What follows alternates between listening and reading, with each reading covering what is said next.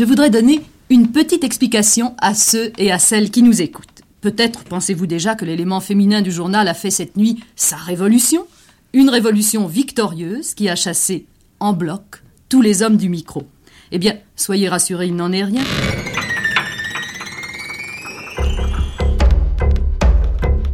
Grande traversée.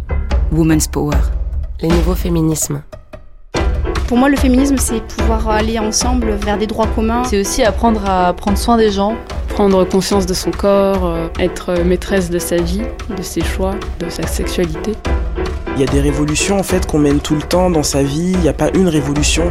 Dès qu'on a attendu de moi que je fasse quelque chose qu'on attend traditionnellement d'une femme, je ne l'ai jamais fait.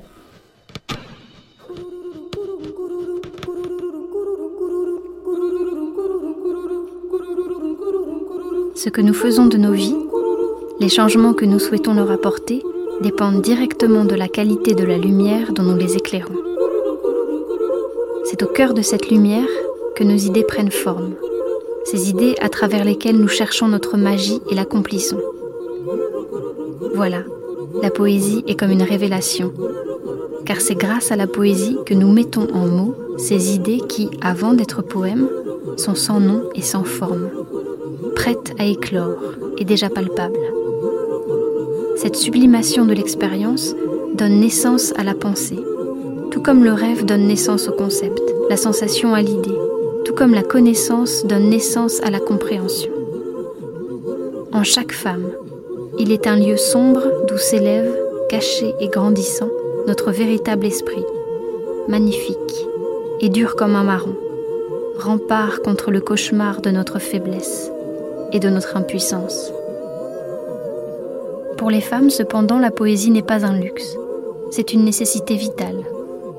Elle génère la qualité de la lumière qui éclaire nos espoirs ainsi que nos rêves de survie et de changement. Espoirs et rêves d'abord mis en mots, puis en idées, et enfin transformés en actions plus tangibles. La poésie est le chemin qui nous aide à formuler ce qui est sans nom, le rendant ainsi envisageable. Les horizons les plus lointains de nos espoirs et de nos peurs sont pavés de nos poèmes, taillés dans le roc des expériences de nos vies quotidiennes.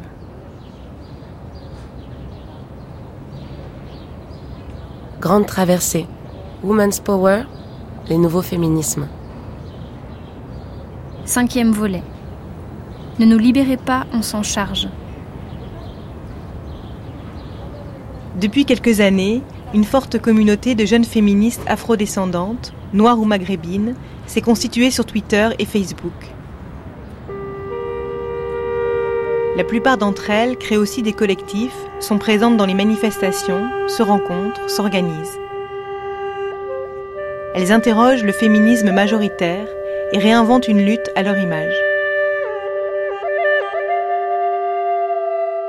Mani et Amandine, la trentaine, se disent toutes les deux afroféministes. Je suis euh, Mani Chronique, un pseudo, qui est en fait euh, le nom de mon blog. J'ai 31 ans, je suis euh, professeur d'histoire-géographie en collège. Je suis née en France. Je suis originaire du Congo. Mon père a migré en France à la fin des années 70 et j'ai grandi à Marne-la-Vallée. C'était vraiment euh, des petits immeubles de six étages, mais on voyait très bien euh, que c'était euh, destiné à, vraiment des personnes immigrées, pauvres. Et juste pas très loin, et d'ailleurs on partageait le même établissement, notamment au collège, j'ai découvert donc des, camarades qui vivaient dans des résidences privées où les parents étaient propriétaires du coup, j'ai fait ma scolarité dans un établissement euh, qui était euh, complètement, voilà, il y avait une forte mixité sociale, et j'ai grandi avec cette image-là de d'un environnement arc-en-ciel et et euh, malgré des choses que j'avais pu observer ou vivre, je formalisais pas forcément mon expérience en tant que noire ou femme. Voilà, j'étais dans mes problèmes d'enfant, préado, adolescente.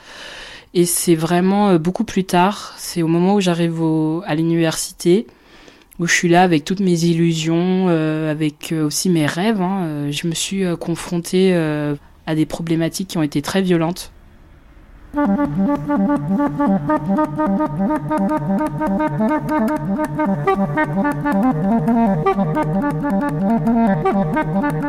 m'appelle Amandine Gay, j'ai 31 ans, je viens de Lyon, enfin plus exactement de Montanet, un village dans la région lyonnaise. Je suis née euh, sous X à Lyon et puis donc euh, j'ai été adoptée ensuite, euh, j'avais 5 mois. J'ai toujours su que j'étais noire puisque bah, ayant grandi dans un milieu très très blanc, on n'a pas manqué de me le rappeler dès mon plus jeune âge. Donc, bah, la grande section maternelle, ouais. Quand je suis arrivée le premier jour, on n'a pas voulu me donner la main parce que j'étais noire en fait. Et donc à partir de là, ça ne s'est jamais arrêté. J'ai grandi à la campagne lyonnaise, c'est quand même très euh, voilà droite, catho, euh, voire extrême droite. Enfin, je sais pas, j'avais une copine euh, dont le père était policier, je vais manger chez eux, il se lance dans une tirade contre les Arabes, les Noirs, et il me dit mais bon, tu vois, nous on n'est pas racistes, même si on vote FN, toi on t'aime bien.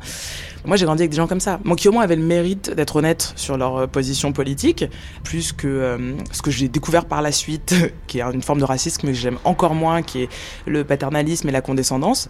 Et donc voilà, mais j'ai grandi comme beaucoup d'ailleurs, je pense, de non-blancs en France, en adoptant complètement la logique assimilationniste, en voulant être accepté, j'ai tout fait. Je me suis défrisé les cheveux, j'étais première de la classe, je faisais du sport de haut niveau, j'ai fait de la musique.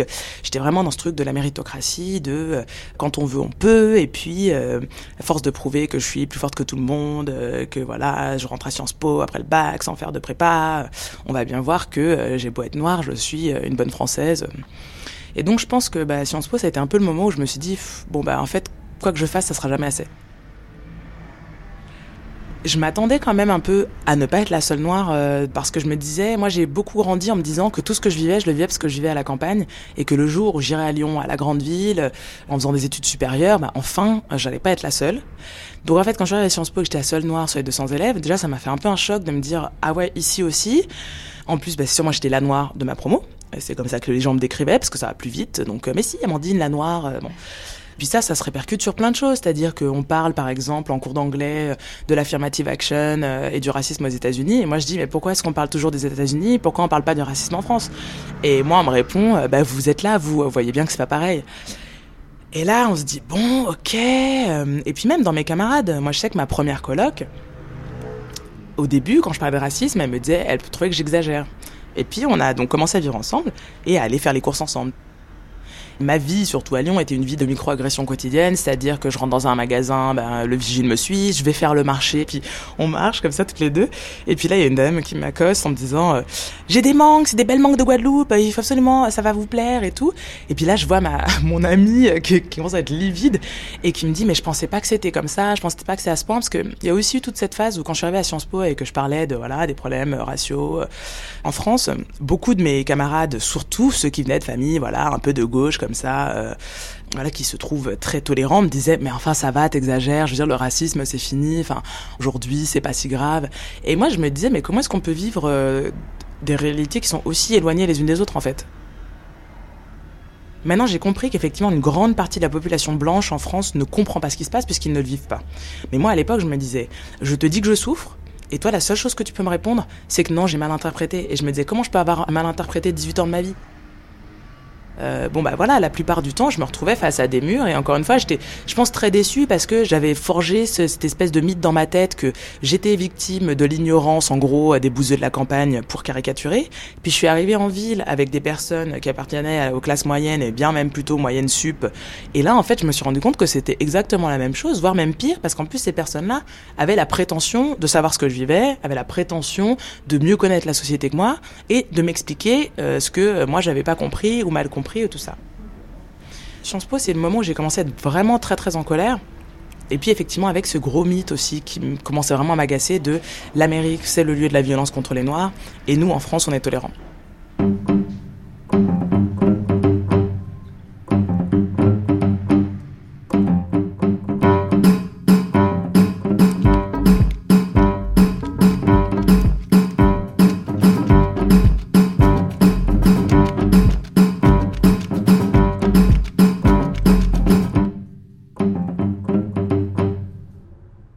Toujours été passionnée d'histoire, donc je me suis orientée sur des études d'histoire. Et à l'université, c'est vrai qu'on était très peu d'étudiants noirs dans cette filière. J'ai eu des propos ou des commentaires sur ma personne qui vraiment étaient choquants. Par exemple, il y avait une étudiante avec qui on s'était très bien entendu, puis elle a eu cette remarque qui m'a vraiment choquée. Elle m'a dit que la première fois qu'elle m'avait vue, elle m'avait pris pour une racaille. J'ai été estomaquée, je n'ai pas su quoi répondre. C'était à l'époque où j'étais très féminine ou tout ça, donc euh, racaille, euh, pour moi, ça évoquait euh, les gars de cité en survêtement et je me je comprenais pas en fait, je comprenais pas. Puis après, petit à petit, avec les amis, où on fait référence tout le temps à, à, des goûts que j'aurais. par exemple, forcément, j'aime le rap ou le R&B ou puis après, ça a été aussi le rapport avec les hommes où on commence à rencontrer des hommes, notamment au milieu universitaire où je me suis retrouvée aussi avec euh, plein de violences euh, sexistes et racistes sur l'idée que forcément euh, au lit je suis forcément une bête de sexe ou je sais forcément faire à manger enfin voilà tous les stéréotypes liés à l'africaine par exemple à un premier rendez-vous le mec me propose d'aller chez lui, euh, je refuse et en fait il me dit mais je croyais que vous euh, les noirs vous cochiez dès le premier soir quoi. C'était des violences comme ça quotidiennes, quotidiennes. D'autant plus que euh, cette violence aussi elle s'exprimait dans mes rapports avec les professeurs. J'étais intéressée par tout ce qui était archéologie et je me posais la question de m'orienter dans ce domaine-là et un professeur m'a dit mais déjà t'es une femme et en plus t'es noire donc compte pas là-dessus quoi. Donc il me l'a dit très clairement, ouvertement tout ça, ça m'a amené vraiment à me poser, voilà, en tant que noire, d'où je viens, cette histoire-là, le rapport de d'être noire en France. J'étais frustrée et puis mes amis n'en pouvaient plus sur mes questionnements. Et donc euh, c'est une copine à moi qui m'a dit mais j'en peux plus. Euh, pourquoi tu écris pas un blog quoi? Enfin pourquoi tu poses pas les choses sur euh, sur un blog? Et j'ai fait excellente idée. Un de mes premiers posts en tout cas qui a été les plus le, plus marquant, euh, je pense pour beaucoup de gens, mais aussi pour moi, ça a été euh, le jour où je suis devenue noire.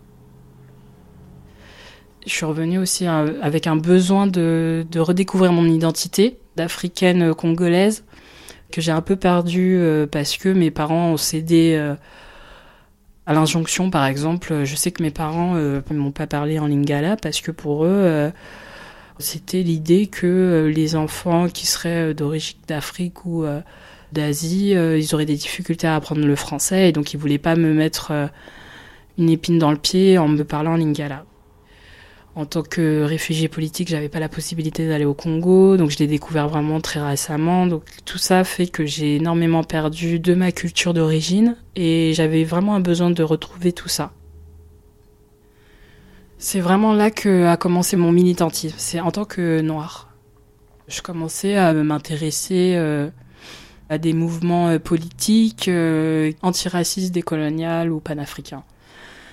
Mais j'étais quand même frustrée.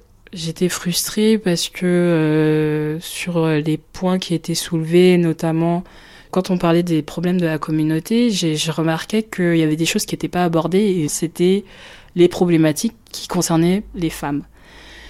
Vraiment, ça, ça me perturbait, je comprenais pas. Et en discutant avec euh, des militants, euh, finalement, euh, très peu avaient conscience de ces problématiques-là. Et c'est vraiment plus tard que j'ai constaté qu'il y avait aussi une spécificité d'être femme et noire.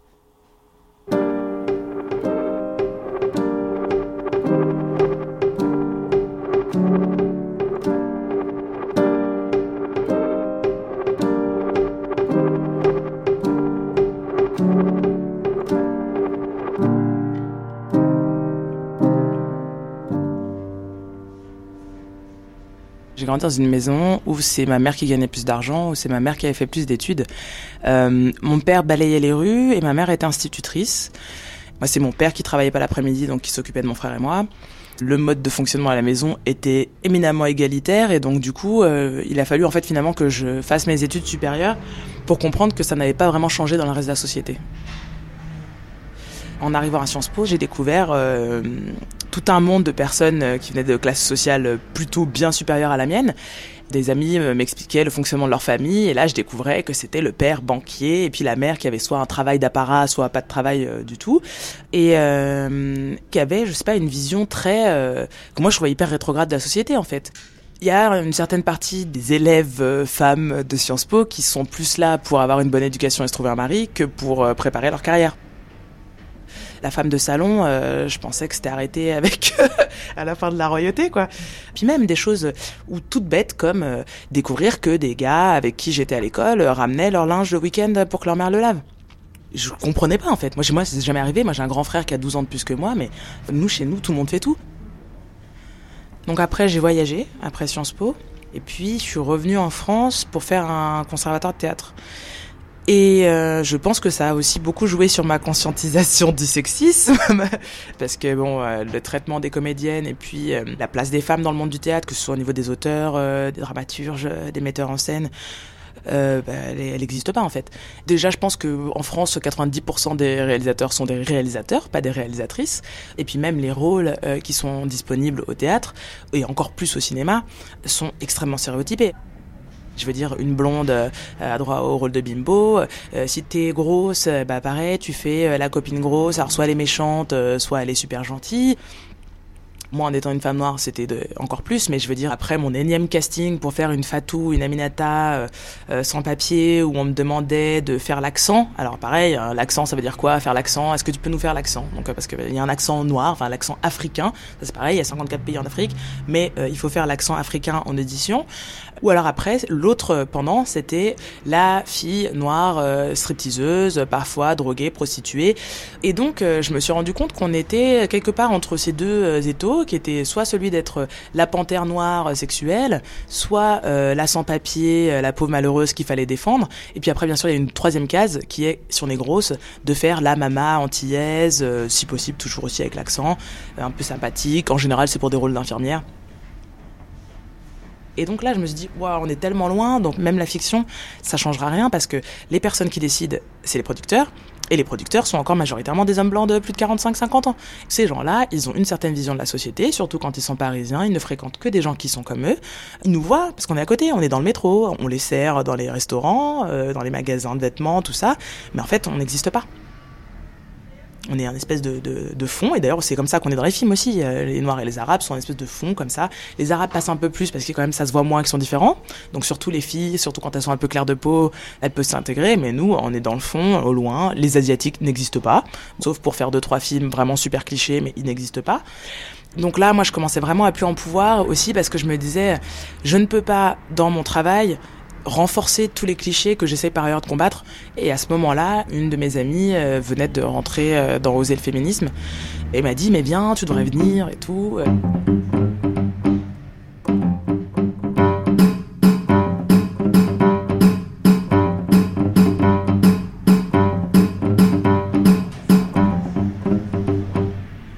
Je suis rentrée dans OLF. À la première réunion, j'étais la seule noire. C'est une espèce de truc récurrent de ma vie comme ça. Donc, euh, et donc je me rappelle très bien que j'avais envoyé un texto à, mon ami en lui disant bah dis donc c'est quand même très blanc tout ça. Elle m'avait dit mais justement, justement c'est bien que tu viennes comme ça ça va changer les choses et tout. J'étais pas tout à fait convaincue par cette idée que j'allais changer à moi à moi seule euh, ce qui se passait à OLF parce que j'étais noire mais bon j'avais envie de faire quelque chose. Ça me faisait plaisir d'être dans un collectif ça a été très bien parce que ça a achevé de m'orienter, on va dire, un peu euh, intellectuellement, politiquement je me suis rendu compte que bah, c'est pas ce qui fonctionnait pour moi à plusieurs niveaux. Alors il y avait la question de euh, quand une majorité de femmes blanches euh, de classe moyenne euh, supérieure se retrouvent ensemble et commencent à réfléchir à des moyens d'émanciper toutes les femmes, ça pose problème parce que quelle est leur connaissance de la situation de toutes les femmes? Parce que c'est ça aussi. Si le rapport euh, que des personnes blanches ont à des personnes non blanches est toujours un rapport de personnes qui leur sont subalternes, c'est-à-dire soit de personnes qu'on va sauver parce que c'est les femmes migrantes, parce qu'on va faire le bus de nuit et s'occuper des, des travailleuses du sexe, en fait, on est toujours dans une position surplombante. Donc cette question-là, le et le fait qu'elle ne soit pas posée en fait, de pas se poser la question de pour qui on parle, de qui on parle, à qui on parle, et puis oui, de refuser de prendre conscience qu'on a des privilèges et que quand on se bat pour faire sauter le plafond de verre, ben oui, on oublie qu'il y a plein de femmes qui sont coincées au plancher collant, je veux dire. Donc, euh, qu'est-ce qu'on choisit de faire en fait? Ça, ça veut pas dire qu'on est qu'on ne doit pas dire qu'il n'y a pas assez de femmes dirigeantes d'entreprise, qu'il n'y a pas assez de femmes dans le 440. Pourquoi pas? C'est vrai. Mais on doit aussi se poser la question de euh, qui fait le ménage la fête de l'humain? Pour moi, c'est vraiment ça la question. Je veux dire, dans les années 60, c'était euh, qui lave les chaussettes dans un couple où il y a une féministe ou je sais pas quoi. Mais aujourd'hui, c'est vraiment ça, en fait. Moi, j'en connais plein. Des filles blanches qui ont euh, un, poste, euh, voilà, qui sont de classe moyenne supérieure, et puis qui ont euh, un homme ou une femme de ménage non blanc, souvent sans papier, qu'elles déclarent même pas, et ces personnes-là se disent de gauche. Il y a peut-être des questions à se poser en fait sur les rapports, voilà, de, race, de classe, de genre. Et moi, c'est ça qui me dérangeait le plus au, bout d'un certain moment, c'est de me dire, voilà, moi, fréquenter tous ces gens qui ont des nounous noirs, qu'elles déclarent pas, en expliquant que non, non, mais ça, rend service à la nounou, c'est pas vrai. C'est pour, pas payer les impôts. Au moins être clair là-dessus. Il faut vraiment euh, arriver à sortir de cette idée qu'il euh, y a des communautés qui ont besoin d'être défendues. Ça veut dire qu'on les rend passives. Si on n'a pas accès à une communauté, comment on sait que ces femmes-là ne sont pas en train de se battre au sein de leur communauté? C'est quand même toujours la posture du missionnaire. On va aller sauver, euh, voilà, les enfants qui meurent en Afrique, les pauvres dans les quartiers populaires, tout ça.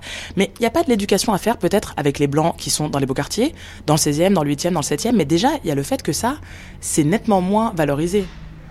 C'est-à-dire que dire qu'on fait de l'humanitaire, ah bah tout de suite, euh, on est une bonne personne. Dire qu'on va donner euh, des cours dans le 16e arrondissement, bah personne va vous dire ah c'est super ce que tu fais. Si ces personnes-là s'intéressaient un peu à la mixité sociale, s'intéresseraient à ce que ça veut dire d'aller vivre dans des quartiers comme Belleville où en fait déjà bah, c'est compliqué de louer quand on est non blanc et qu'il restait peut-être plus que ça dans Paris qui nous était accessible et puis que quand ben maintenant tous les bobos blancs viennent à Belleville, même ces endroits-là on peut pas y aller. Ben toutes ces personnes qui nettoient les bureaux la nuit et qui vivent à Stein et qui prennent le noctilien parce qu'elles peuvent pas se loger dans Paris pour venir nettoyer la merde en majorité des blancs parce que qui sont dans les bureaux, c'est pas les noirs et les arabes qui les nettoient. Ben ça ça devrait poser des questions. Le fait que les personnes qui sont à la caisse sont sud-asiatiques, noirs, arabes, les personnes qui ramassent les poubelles, c'est la même chose. Donc ça, ça nous dérange pas au quotidien. Et puis il y a d'autres choses, par contre, où là on va aller sauver les femmes voilées ou des choses comme ça. Ben, moi, ce qui m'intéresserait, ce serait vraiment que les personnes blanches qui se disent ou qui se pensent conscientes commencent déjà par faire œuvre dans leur entourage et même dans leur vie tout simplement un moment donné où on se dit, si on a les moyens de changer les choses et qu'on ne le fait pas, c'est qu'on ne veut pas changer. Donc pourquoi est-ce que nous, on essaierait d'entrer dans un moule qui de toute façon ne nous prendra pas, quelle que soit la façon dont on essaye de se modifier, parce que l'idée c'est que notre place, elle est à côté. Et moi, je me dis, bah, effectivement, faisons comme l'ont fait les Afro-Américains, comme l'ont fait euh, les Afro-Britanniques, qui est de euh, monter euh, ses propres structures.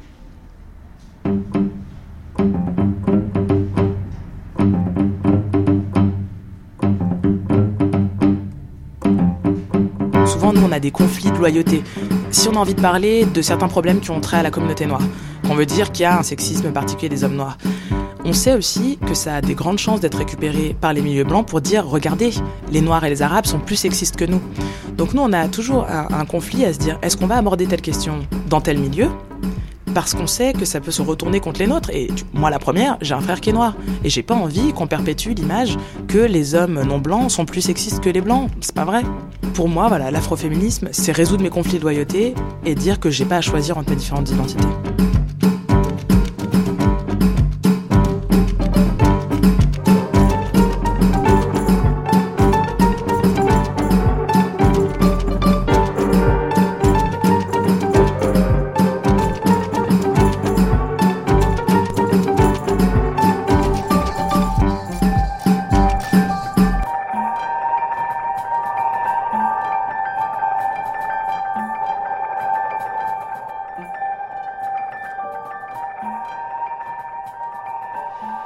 Fait, euh, je pense que le discours euh, universaliste qui vidait complètement mon identité euh, par rapport à ma culture d'origine ou ça me posait énormément de problèmes.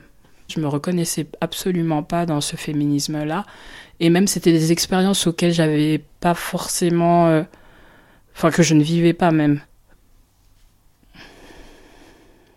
Par exemple, sur le travail, je pourrais me reconnaître et en même temps, je suis pas sûre qu'une femme blanche euh, professeure, on l'ait confondue avec une femme de ménage ou avec une élève quand j'étais en lycée l'année dernière en stage. Une fois que euh, je suis, qu'on me pose en tant que professeur d'histoire-géographie, etc., j'étais complètement invisible, pas du tout sollicitée, etc. pour partager en salle des professeurs. Il y a certains établissements où j'étais quasiment pas, on m'abordait pas. J'ai essayé d'analyser ça et c'est vrai que c'était étrange. C'est-à-dire que je suis noire, donc on le voit et en même temps on fait comme si on me voyait pas, comme s'il y avait une difficulté à socialiser avec moi, quoi. Ça, je l'ai vu très et trop souvent. Et puis aussi sur le doute de mes capacités intellectuelles, de ma formation euh, scientifique. J'ai vécu ça, quoi, de façon complètement injuste, où euh, j'étais la seule noire euh, lors d'une inspection. On m'a demandé, on m'a interrogé sur mes, sur mes connaissances scientifiques, ce que les autres, on n'avait pas posé. On m'a fait comprendre que c'était parce que je n'avais pas le profil d'un enseignant ou d'une enseignante d'histoire-géographie. C'est des choses comme ça qu'une femme blanche ne le vit pas. Oui, bien sûr, il va y avoir la problématique de, euh, voilà, si elle est à un poste, euh, elle va être euh, toujours renvoyée à, son genre en tant que femme, mais moi, en tant que noire, comment ça se fait que je puisse être professeur, comment ça se fait que j'ai pu avoir un CAPES, ça, c'est remis quasiment en doute, quoi. Je ne me définissais pas comme afroféministe, c'est plus tard, en découvrant des blogs, en découvrant ce que d'autres personnes s'étaient inspirées du black feminism, que là j'ai pu me définir afroféministe. Finalement, une fois que ça a été verbalisé avec euh, ces filles que j'avais rencontrées sur Twitter, d'origine et de milieux euh, sociaux complètement différents, mais qu'on vivait les mêmes expériences, je trouve ça vraiment bizarre parce que quand on, on essaye de comprendre son individualité et qu'on voit que finalement une fille euh, qui a grandi à la campagne euh, de parents adoptés ou une autre euh, qui grandit en banlieue ou une autre qui a vécu dans une, ville et de parents aisés et on se retrouve avec les mêmes expériences. Ça retire un poids et en même temps ça rationalise et ça rassure.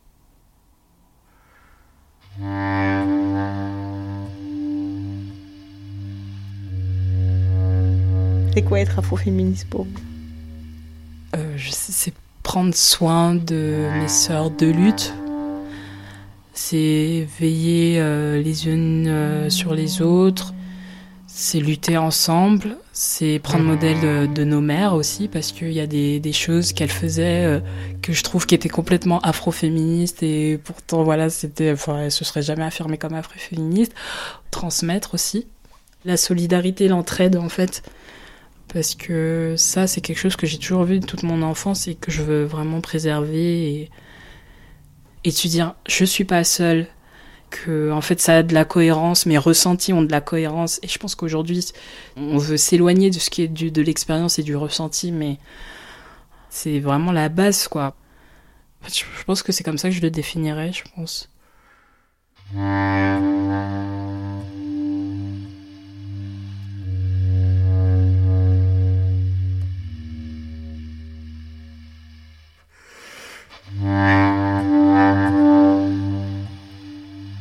Chaque femme noire vit sa vie quelque part le long d'une vaste courbe de colères anciennes et inexprimées. Ma colère de femme noire est un marais en fusion au plus profond de moi, mon secret le plus farouchement gardé. Je sais combien ma vie de femme qui ressent les choses avec force est prise dans ce tissu de rage. C'est un fil électrique qui parcourt toute la trame des états émotionnels sur lesquels se base l'essentiel de ma vie une source bouillonnante qui peut exploser à chaque instant, bondissant, hors de ma conscience, comme un feu en pleine nature. Arriver à éduquer au mieux cette colère plutôt que la nier est devenu une des tâches primordiales dans ma vie. Je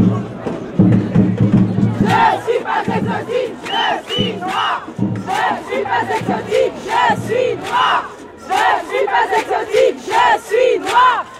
Je suis pas exotique, je suis noir. Première, deuxième, troisième génération.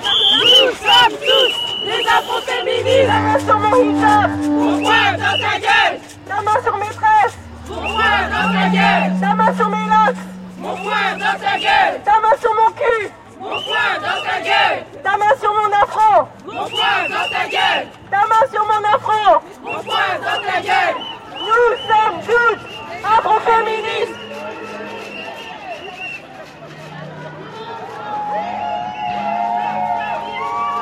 à Paris, en 2014, un groupe d'Africaines et d'Afrodescendantes ont monté le collectif Moissy. pour fédérer, échanger et s'exprimer sur les questions liées aux femmes noires. En 2015, deux d'entre elles participent à une table ronde Féminisme et critique postcoloniale au CNRS. Elles exposent leurs travaux et réflexions avant que les débats avec la salle ne commencent. Oui. Ils seront houleux, à l'image de la difficulté à faire entendre leur voix dans le mouvement majoritaire. Euh, je m'appelle Maya Surdut, je suis euh, une des deux porte-paroles, la deuxième étant Suzy Rothman du collectif national pour les droits des femmes. Il se trouve que je suis dans le mouvement des femmes depuis 40 ans. Vous voyez, je ne suis pas de prime jeunesse. Et ce que je déplore, mais j'ai pas envie d'avoir un véritable débat. Ce que je déplore, c'est que j'ai l'impression qu'il y a une méconnaissance qui tient en partie à notre responsabilité de ce qu'est le mouvement, de l'histoire du mouvement des femmes en France. Je peux vous assurer qu'il y a une histoire, il y a un passé. Et la nôtre, et la nôtre, oui, notre mais histoire. attendez, c'est ce que je voulais vous dire. Nous avons œuvré pendant des années avec le mouvement des femmes noires, mobilisé contre l'apartheid en Afrique du Sud. Nous avons fait je ne sais combien d'initiatives à ce sujet. Nous avons également participé à, euh, je me souviens, il y avait un collectif féministe contre le racisme, le sexisme. Le mouvement des femmes a toujours est à l'image d'une histoire qui est spécifique à la France, était particulièrement divisée, où il y avait d'un côté les radicales, d'un autre côté euh, les différentialistes, euh, et, euh, et de l'autre euh, les courants de lutte de classe, dans lequel j'ai toujours été, et euh, nous pensons que d'une certaine façon le collectif euh, droit des femmes aujourd'hui s'inscrit dans cette histoire-là.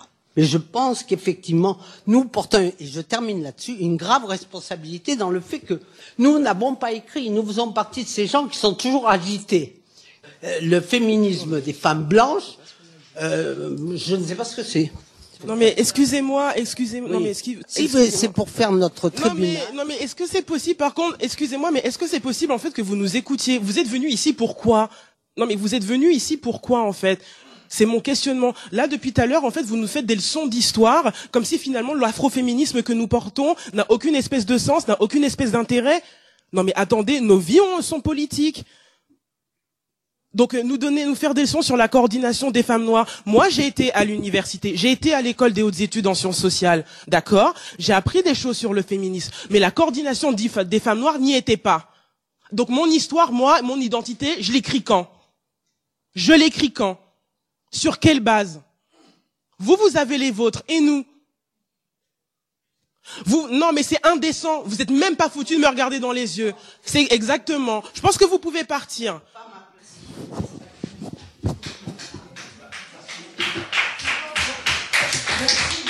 Oui, merci beaucoup pour toutes ces luttes menées. Merci. On fera les nôtres.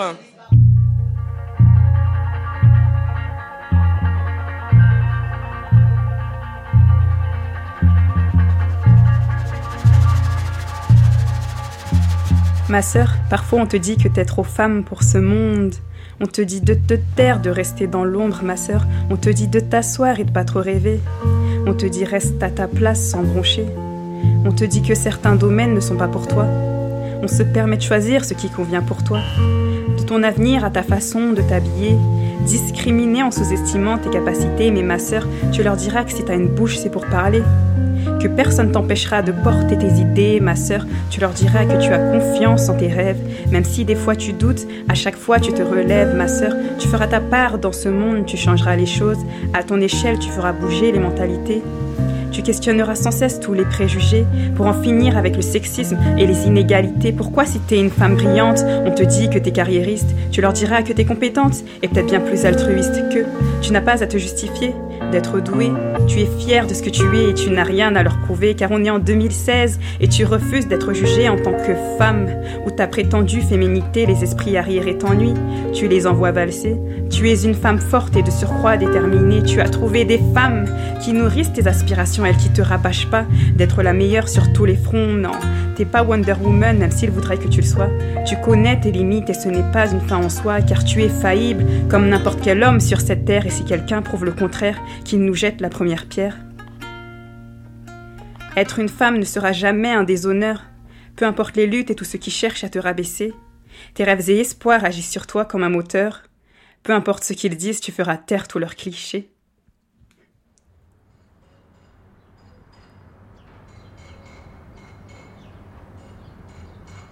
Je m'appelle Narges, j'ai 24 ans et euh, je suis originaire de la banlieue lyonnaise, à Givors.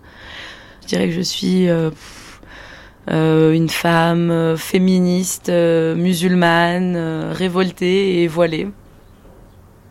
La situation des femmes me révolte parce que on en est toujours à des constats hyper alarmants au sujet de mille et un sujets qui concernent spécifiquement les femmes.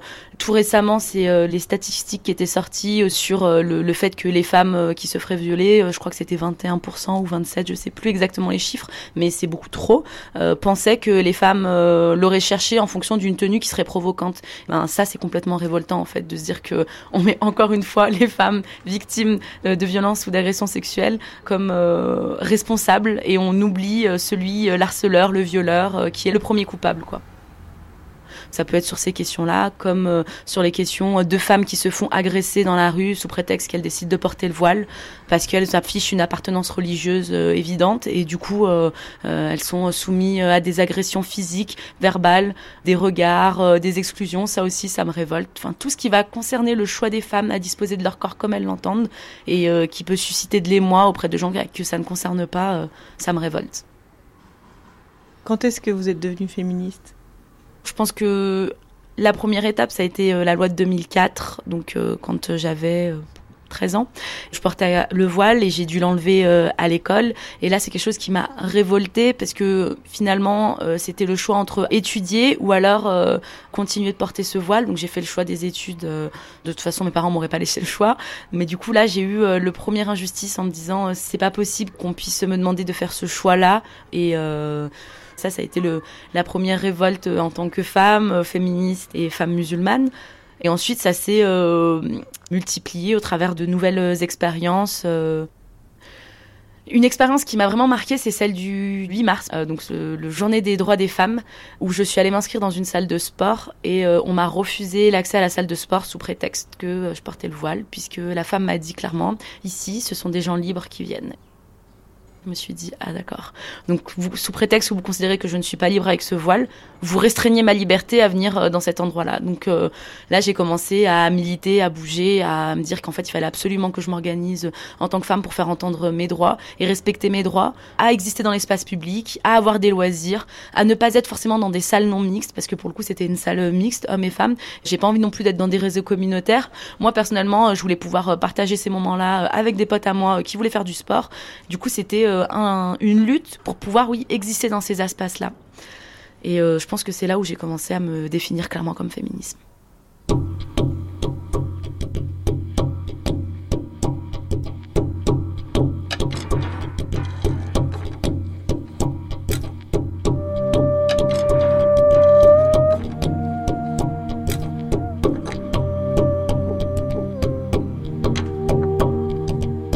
Intégré des groupes euh, antifascistes ce qui me plaisait, c'est que ça englobait euh, toute ma soif de révolte, puisqu'il n'y avait pas que la question des femmes qui me révoltait, mais aussi euh, toutes les questions qui étaient liées euh, à l'antiracisme, à l'anticapitalisme, enfin toutes les questions un peu qui touchent à un mouvement progressiste et révolutionnaire. Mais finalement, ces groupes-là étaient composés exclusivement d'hommes blancs issus de classe moyenne. ils n'étaient concernés finalement par aucun des combats. Enfin, c'était dingue, quoi, vraiment. Et on avait des hommes blancs, cis, hétéros, qui se positionnaient sur toutes les questions, et en fait, ils n'étaient concernés ni par le racisme, ni par le sexisme, ni par l'homophobie. Dès qu'une femme euh, parlait de quelque chose qui la dérangeait, une blague sexiste, ah de toute façon c'est une anarcha sensible. Ce genre de remarques-là, euh, qui sont euh, très drôles, entre mecs virilistes, on est très content d'avoir dit ça. oui, parler toujours de l'hystérie de la femme, dès qu'on a une femme qui a de la poigne et qui vient parler fort et taper du poing, et à l'inverse, un homme qui vient parler et s'imposer, il est juste charismatique. Elle, elle est hystérique, l'autre il est charismatique. Donc c'était ce genre d'enjeu qui se déroulait sous mes yeux. Donc moi, j'avais besoin d'espaces en non-mixité euh, femmes et d'espaces qui se revendiquaient clairement féministes avec des femmes. J'ai d'abord euh, été confrontée à des femmes qui se définissaient comme féministes, militant dans des groupes euh, traditionnels qui clairement en fait moi ce que j'incarnais en tant que femme voilée qui revendiquait ce voile comme choix politique et féministe, j'étais en fait l'ennemi quoi, j'incarnais quelque chose de, détestable et, et je ne pouvais pas être féministe. En fait, pour elle, il y avait une incompatibilité entre ce que j'étais et mes idées. Par exemple, euh, comment est-ce que tu peux te définir comme féministe et voilée? Euh, D'autres qui étaient plus dans l'accusation, euh, c'est impossible. Il y a des femmes qui se sont battues pour l'enlever. Comment est-ce que vous pouvez être féministe? Enfin, c'est complètement incohérent. C'est cracher sur ce combat-là. Et puis après, on allait encore plus loin. Une fois, une femme m'a quand même dit que les femmes voilées incitaient au viol, puisque en fait, on frustrait les hommes et du coup, forcément, ils se rabattaient sur des femmes qui n'avaient pas le voile. C'est tout à fait logique. C'est une, une explication implacable. Et là, je me suis dit, non, mais en vrai, j'ai en face de moi quelqu'un qui ne comprend strictement rien. On est encore là à accuser des femmes, à se monter les unes contre les autres. Enfin, c'est là, je j'étais complètement ahurie, quoi. Je me suis dit, ce n'est pas possible. Enfin, je pense que je peux pas partager ce genre d'idées avec ces femmes-là. Alors, qu'est-ce que vous leur répondez à ces féministes-là sur le, le fait d'être militante, féministe et voilée Alors, réponds que, enfin, regardez-moi en fait, tout simplement, ce que je fais, comment j'agis. Pour moi, ma vie, elle est éminemment euh, féministe et politique, donc euh, pour moi, c'est dire mon corps m'appartient, euh, surtout dans un contexte où j'ai fait le choix de le porter. C'est une revendication puisque je me réapproprie mon corps comme je le veux. je montre ce que j'ai envie de montrer, donc que ce soit pas assez, que ce soit jugé beaucoup trop long, trop large ou quoi, tant pis. C'est mon choix en fait de montrer bah, mon visage, mes mains, et puis de montrer ce que j'ai envie. Quoi. Des fois, je montre mon cou, des fois non. Et voilà, enfin, il y a personne qui doit me dicter ma manière de faire. C'est aussi euh, de l'épanouissement. Pour moi, le féminisme, c'est s'épanouir. Je m'épanouis aussi au travers de ma spiritualité. Donc, euh, à partir de ce moment-là, euh, quand je suis dans une démarche d'émancipation pour moi-même, pour moi, c'est un choix féministe. Après, qu'elles veulent se battre aux côtés de femmes qu'on a forcé à le porter. Ok, enfin moi je fais partie du combat aussi. Moi je parle du contexte français parce que souvent on me fait référence à l'Arabie Saoudite. Euh, mais en vrai, enfin moi je suis pas saoudienne. Euh, quand je vais là-bas, je risque gros pour mes choix religieux aussi, pour ce que je suis. Donc en vrai, j'ai les mêmes combats qu'eux. Et du coup, je me dis bon, je comprends pas trop en fait la connexion avec l'Arabie Saoudite. Moi, je demande pas en fait euh, aux gens euh, sous prétexte qui sont de tradition chrétienne euh, de me rendre des comptes sur ce que le Ku a pu faire. Enfin voilà. Et en vrai, j'ai pas à rendre de compte sur des, pratiques qui me sont complètement étrangères et inconnues. Est-ce que vous, en tant que féministe, vous vous inscrivez dans les luttes passées françaises féministes? Je m'y réfère dans la mesure où je jouis des droits qu'on a réussi à, obtenir. Donc forcément, je suis pas une ingrate, on va dire. Euh, je, peux voter, je peux ouvrir un compte en banque sans mon mari. Enfin, c'est des choses, bien sûr. Je vais pas cracher en fait sur ces acquis. Et je ne veux pas non plus qu'on revienne sur ces acquis, euh, sur tout ce qui nous permet de disposer de notre corps euh, comme on l'entend. Mais à partir du moment où on va justifier euh, mon exclusion en se référant à des acquis précédents, là, il y a un problème en fait. je refuse que sous prétexte de ces acquis précédents, on puisse me dire que moi je fais une atteinte à ces droits-là. Et c'est pas un retour en arrière que de décider de porter le voile.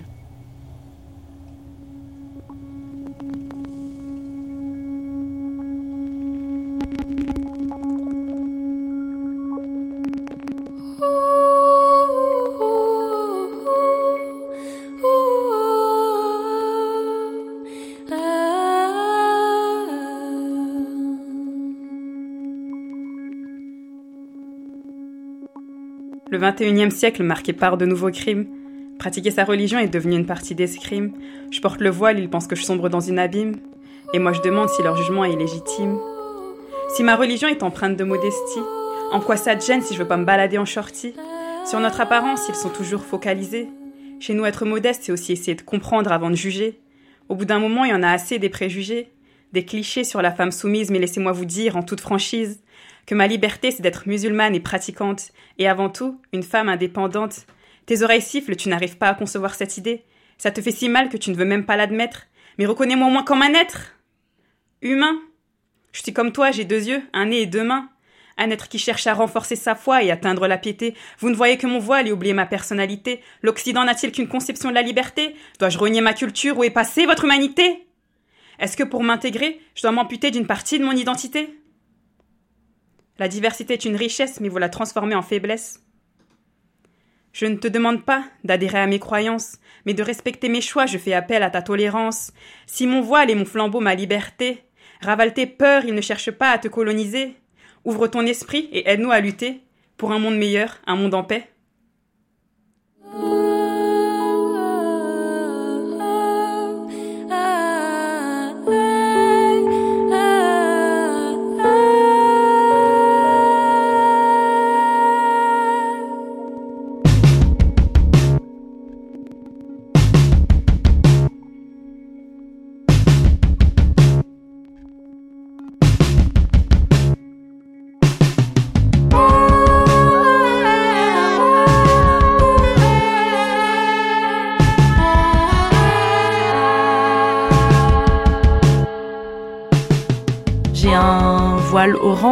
Que j'ai enroulé autour de ma tête avec des petites boucles d'oreilles assorties.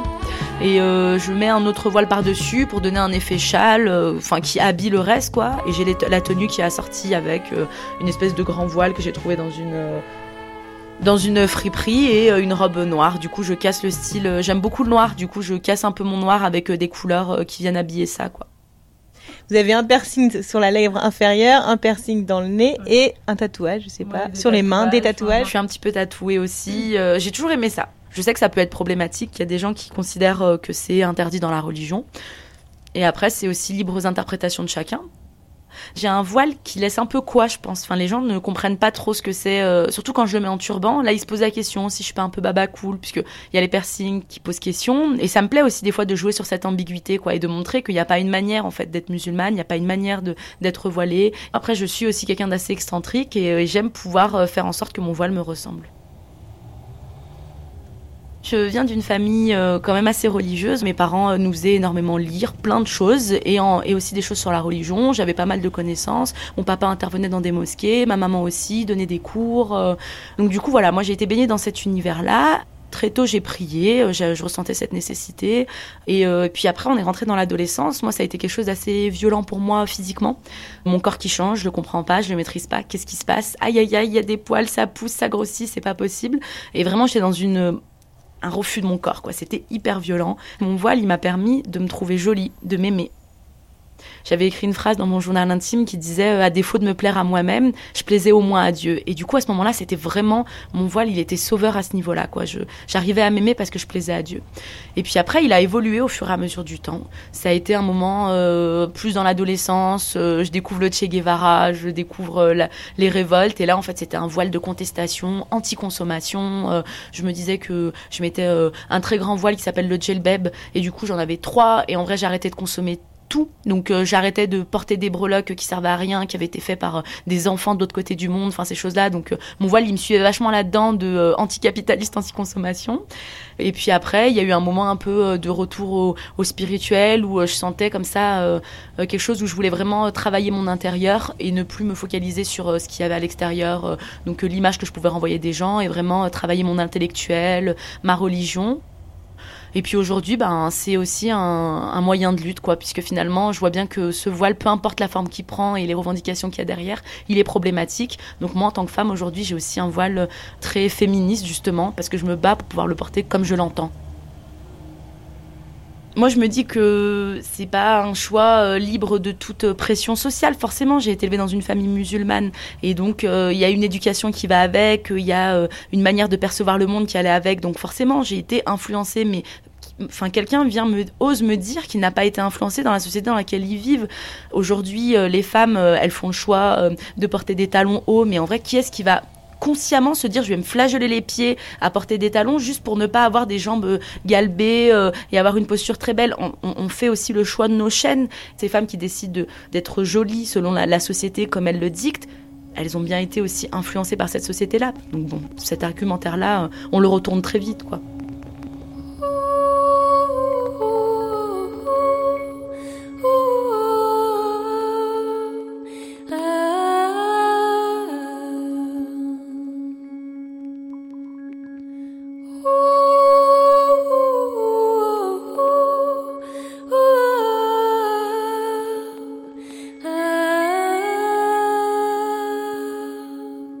Que c'est pour vous être féministe alors aujourd'hui, en 2016 C'est euh, survivre dans la société. Pour moi, juste, euh, c'est des luttes de quotidien.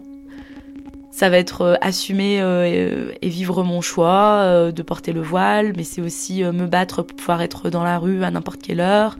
C'est aussi pouvoir être présente dans ma mosquée et prendre la parole et interagir et, euh, et contribuer au bien-être de ma communauté euh, religieuse et aussi pouvoir avoir un travail et exister avec mon voile dans la sphère professionnelle. Et ça, c'est un grand combat parce que moi qui vais bientôt sortir des études, j'ai trouvé euh, un poste dans une association, mais, mais je sais pas si je vais y rester. C'est très précaire, je suis en service civique. Et demain, quand je vais être confrontée au grand monde du travail et à la discrimination à l'embauche, bah ça, ça va être un vrai combat féministe de pouvoir être une femme voilée et travailler dans des boulots à la hauteur de mes compétences puisque pendant toutes mes années euh, universitaires, j'ai fait des ménages pour pouvoir être euh, avoir un petit peu d'argent à côté puisque c'est le seul endroit où on m'acceptait avec mon voile puisque j'étais cachée, puis peut-être dans dans un positionnement où j'avais pas de prise de position, où en fait je mettais pas en avant mes compétences intellectuelles et professionnelles. Donc du coup on se pose pas la question, on s'en fiche de savoir si les femmes de ménage sont voilées ou non, ça dérange personne. Quand on commence à prendre de la place, qu'on est visible, euh, moi j'ai eu des entretiens d'embauche où les gens me disaient mais vous allez être confronté à du public et en fait quelle image vous allez envoyer à notre public? Je leur disais bah, l'image d'une fille intelligente qui peut parler, qui va être souriante. Ben non, l'image d'une femme voilée. Avant tout, je vais être ça. Pour moi, c'est vraiment un Roland un peu colonial de la femme voilée qui va être euh, femme de ménage et qui va correspondre à, ce qu'on attend d'elle, un peu analphabète, euh, femme de ménage, euh, ancienne. Elle est tolérée dans une sphère très limitée. Et puis dès qu'on veut prendre des échelons, être visible, parler en fait en notre nom, ne plus accepter que ce soit des experts qui parlent en notre nom, que ce soit des gens qui ne vivent pas notre situation. Là, en fait, on est problématique, on est dans du prosélytisme, euh, on a un islam politique, euh, on devient radicaux. Euh, c'est complètement ahurissant parce qu'en fait, on voudrait juste nous voir à une place subordonnée. On voudrait juste qu'on soit les assistantes de l'ombre. Et ça, c'est un combat purement féministe, d'être visibilisée en tant que femme. C'est toujours ce combat, en fait, de ne plus se focaliser sur ce qu'on a sur notre corps, sur notre tête, mais ce qu'on a dans la tête, ce qui on est à l'intérieur, quoi. Et ne plus être euh, réduite à un corps, mais être considérée comme un esprit.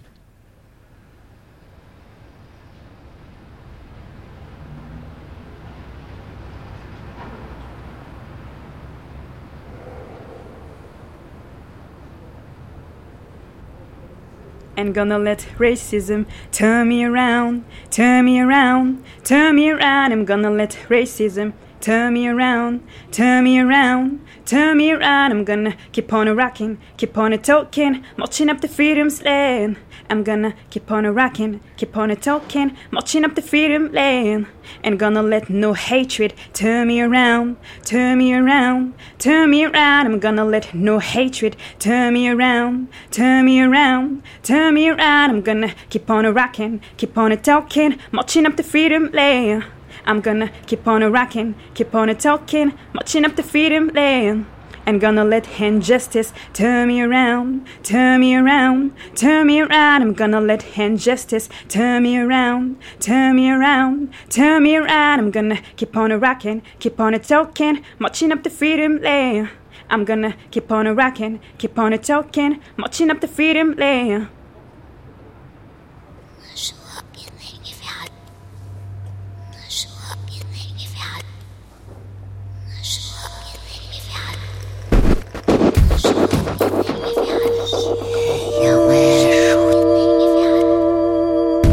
Grande traversée. Women's Power, les nouveaux féminismes. De nombreuses féministes issues de l'immigration appellent à un féminisme intersectionnel qui articulerait les questions de sexe, de race et de classe. En janvier 2016, Wissal, Ketsia, Célia et Sined, 20 ans, ont monté un collectif féministe intersectionnel contre le cyberharcèlement. Cette forme de harcèlement, particulièrement violent sur Twitter, peut prendre différentes formes. Intimidation, insultes, menaces en ligne, publication de photos ou de vidéos de la victime en mauvaise posture, propagation de rumeurs. Elles expliquent que ce harcèlement vise surtout les femmes afrodescendantes et maghrébines, victimes d'insultes sexistes et racistes. On a essayé de lancer beaucoup, beaucoup de campagnes de déconstruction autour du terme beurette notamment du terme niafou, du terme noir, pour essayer de comprendre tous les ressorts aussi bien misogynes que coloniaux et racistes derrière ces mots-là. Une beurette, c'est euh, une jeune fille d'origine maghrébine, donc visiblement maghrébine aussi bien euh, par son physique que par son prénom et son nom de famille. Historiquement parlant, la figure de la beurette, elle a été euh, présente dans la littérature française dès le XVIIIe siècle. Il y a tout un inconscient, toute une image de la jeune femme maghrébine qui est opprimée par son père, son frère, qui dans les lettres persanes est tout le temps dénudée, mais concentrée dans des harems, qui n'a pas une main mise sur sa sexualité qui est euh, de nature et intrinsèquement opprimé, et qui pouvait d'ailleurs n'être libéré qu'à travers le colon qui l'a dévoilé, qui lui faisait découvrir sa sexualité. C'est tout un scénario qu'on trouve énormément dans les films porno. Beurette est d'ailleurs le, premier critère de recherche dans les films porno français à l'heure actuelle. Et euh, donc la beurette, au moment où elle se découvre, elle se laisse découvrir par le, le colon tout de suite elle tombe dans une euh, non-respectabilité. À aucun moment elle peut euh, avoir une sexualité saine et épanouie de la manière qu'une femme blanche dans la tradition française pourrait. Tout de suite elle est intéressée, c'est pour ça qu'on la traite de michetonneuse en général. Tout de suite c'est une sexualité qui est trop forte pour être sincère et pour être honnête. Donc on va la punir, on va la stigmatiser d'autant plus. C'est une insulte euh, doublement, doublement, à double tranchant parce qu'elle est d'autant plus raciste qu'elle est misogyne. Il y a aussi un mépris de classe, puisque la beurette, on lui reproche souvent euh, déjà de vouloir compenser, parce que souvent il y a une espèce d'évolution des jeunes filles qui ne découvraient pas leur corps, soit parce qu'elles étaient trop masculines en grandissant dans les cités, soit parce qu'elles portaient le voile. Quand on demande à quelqu'un d'écrire une beurette, souvent elle est trop apprêtée, trop maquillée, trop mise en avant, et c'est une féminité qu'elle ne maîtrise pas contrairement à la femme attirante que tous les hommes euh, dans l'imaginaire occidental euh, ont érigée en tant que femme respectable. La femme qui, elle, maîtrise son corps. Donc, c'est-à-dire que la beurette, elle en fait toujours trop, que ça soit d'un point de vue physique que d'un point de vue sexuel. Et euh, on retrouve aussi l'idée, notamment dans la Niafou, la même idée de la beurette qui est trop apprêtée. C'est la femme qui est affublé en fait clairement de d'artifices qui en devient ridicule et grotesque qui euh, malgré tout ça pour euh, ses détracteurs osent même réclamer euh, du respect et de la considération alors que elle est de ce qui en ressort des commentaires elle est un déchet esthétique en fait. Elle n'a aucune possibilité de revendiquer son corps sa beauté ou sa façon de s'apprêter. On retrouve notamment ce côté, bah, une féminité euh, complètement débridée et assez euh, méprisable qu'on peut plus ou moins euh, trouver avec la beurette. Mais ce qui est d'autant plus déshumanisant avec notamment la niafou, c'est que tout de suite on bascule dans quelque chose de d'ignoble. Il ne serait en aucun cas un objet de désir, un sujet de désir plutôt. Et euh, la Noirte, en fait, dans cette continuité, on va dire que c'est un peu la version 2.0 de la Niafou. C'est celle qu'on retrouve euh, souvent euh, dans les réseaux sociaux. Elle, on va dire que toujours c'est une africaine qui s'est un peu inspirée de ses camarades noires américaines qui, quand on est une femme noire, serait le modèle ultime de beauté parce que clairement encore c'est un exotisme particulier. Enfin, on nie à la femme africaine dans notre génération et en France toute beauté et même euh, toute sophistication d'emblée.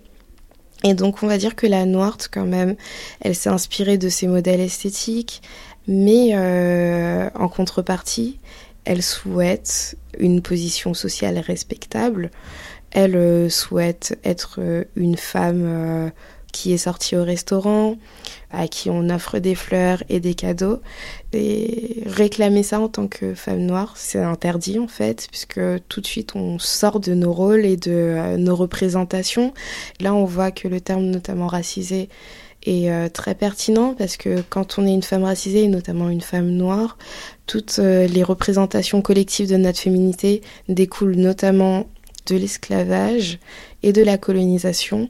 Et on sait que les femmes noires ont toujours été réputées comme euh, robustes, animales, résistantes à la douleur, ce qui a permis de leur faire subir des traitements inhumains.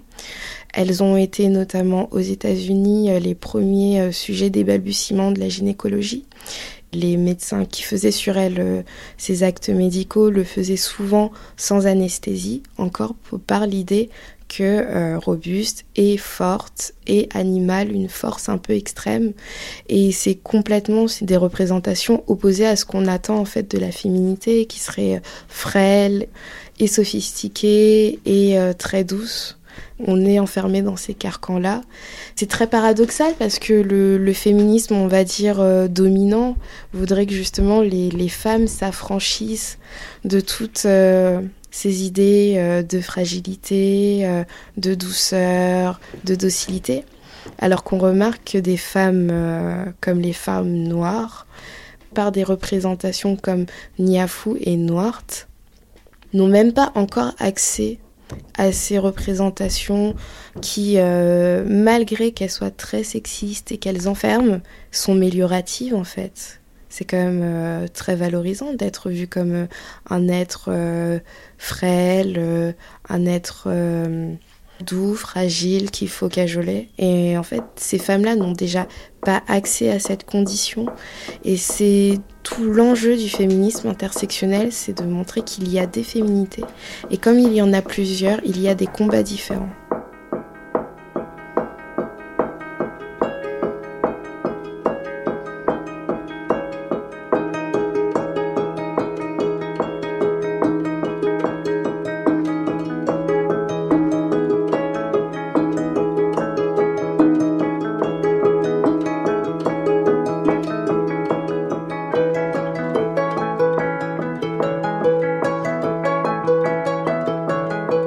Conceptualisée en 1989 par l'universitaire féministe américaine Kimberly Crenshaw, l'intersectionnalité étudie les formes de domination et de discrimination dans les liens qui se nouent entre elles.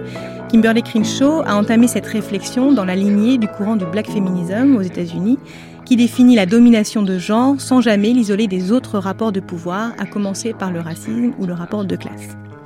Les féministes noires, dans les années 70, contestaient déjà publiquement le féminisme du mouvement de libération des femmes comme issu des classes moyennes supérieures, basé sur des privilèges de race et de classe. Elles les accusaient de parler pour les autres et en leur nom. En France, aujourd'hui, cette question fait débat entre féministes universalistes et féministes postcoloniales. Les unes défendent l'unité du féminisme, les autres la nécessité de prendre en compte la diversité des expériences face au sexisme. Alors faut-il repenser le nous de nous les femmes? Quel serait le visage d'un féminisme intersectionnel postcolonial en France? Pour en débattre avec nous, nous accueillons Maboula Soumaoro. Bonjour. Bonjour. Vous êtes maître de conférence à l'Université de Tours et à Sciences Po, docteur en langue, culture et civilisation du monde anglophone. Anan Karimi, bonjour. Bonjour. Vous êtes sociologue doctorante à l'Université de Strasbourg. Votre thèse porte sur la capacité d'agir des femmes musulmanes en France dans le cadre de la nouvelle laïcité. Et Caroline Dehas, vous êtes militante féministe. Bonjour. Bonjour. Vous avez contribué à créer en 2011 l'association Oser le féminisme, dont vous avez été la porte-parole. Christine Doharé, bonjour. Bonjour. Vous êtes juriste et militante féministe, ancienne présidente du Centre LGBT de Paris-Île-de-France et d'SOS Homophobie. Et en duplex depuis Avignon, Christine Delphi, bonjour. Bonjour.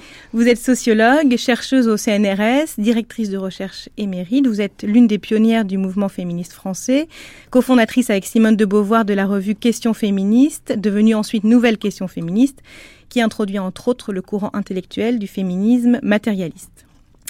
Nous ouvrons le débat avec vous, euh, Maboula Soumaoro, en revenant sur euh, le mouvement euh, afroféministe. Vous êtes présidente de l'association Black History Month, qui célèbre les cultures noires en France.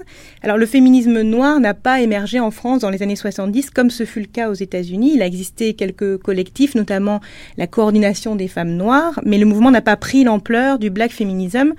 Aujourd'hui, pourtant, une nouvelle génération de femmes est en train d'inventer ou de réinventer un féminisme noir à la française, un afroféminisme. Comment vous le définiriez quelle différence entre euh, l'afroféminisme et le black féminisme américain? Oui, je pense que c'est un point important que vous soulevez. La, question principale, à mes yeux, est celle de la pérennité de la communauté en fait noire, qu'elle soit en France ou aux États-Unis. Donc, si on parle de collectifs de femmes noires qui ont agi, qui ont existé, tout simplement, qui ont traversé le territoire français dans les années 70, je pense que le, le problème qui se pose est celui de la citoyenneté et aussi le problème de la, on va dire, de, de l'hexagone qui existe euh, en rapport avec les outre par exemple.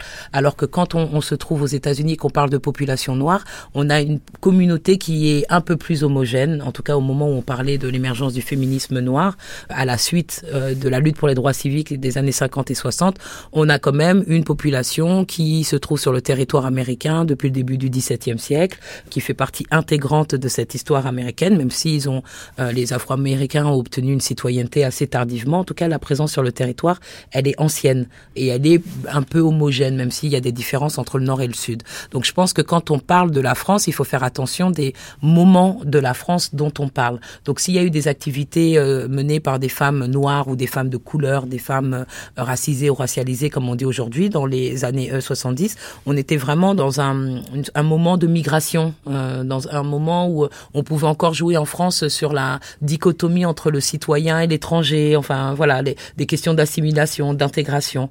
Quand on parle de cet afroféminisme qui est un terme assez récent qu'on entend euh, seulement depuis quelques temps en France. Là, on est dans un autre temps de l'histoire française où là, il y a des populations de couleur ou des populations noires qui se revendiquent françaises qui euh, mettent sur la table la question de la citoyenneté et qui parlent à la France depuis l'intérieur et non plus de l'extérieur. En tout cas, il devient de plus en plus difficile de les délocaliser.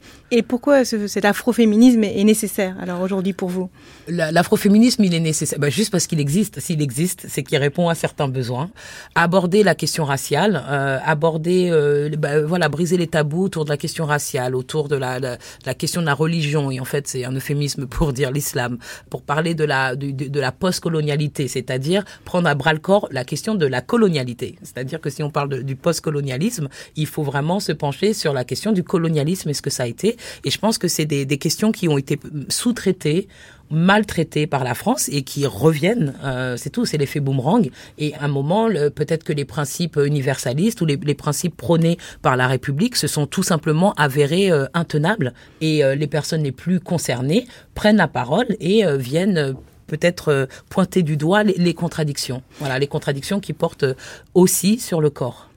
Caroline Dehaze, vous avez milité à Oser le féminisme pendant plusieurs années. Dans le documentaire, on entend Amandine, une militante afroféministe, regretter le manque de diversité de cette association et du mouvement féministe en général et le manque de prise en compte réelle des problématiques rencontrées par les femmes de couleur ou de classe populaire au sein des mouvements féministes. Qu'en pensez-vous? Êtes-vous d'accord avec cet état des lieux? Comment faire changer les choses?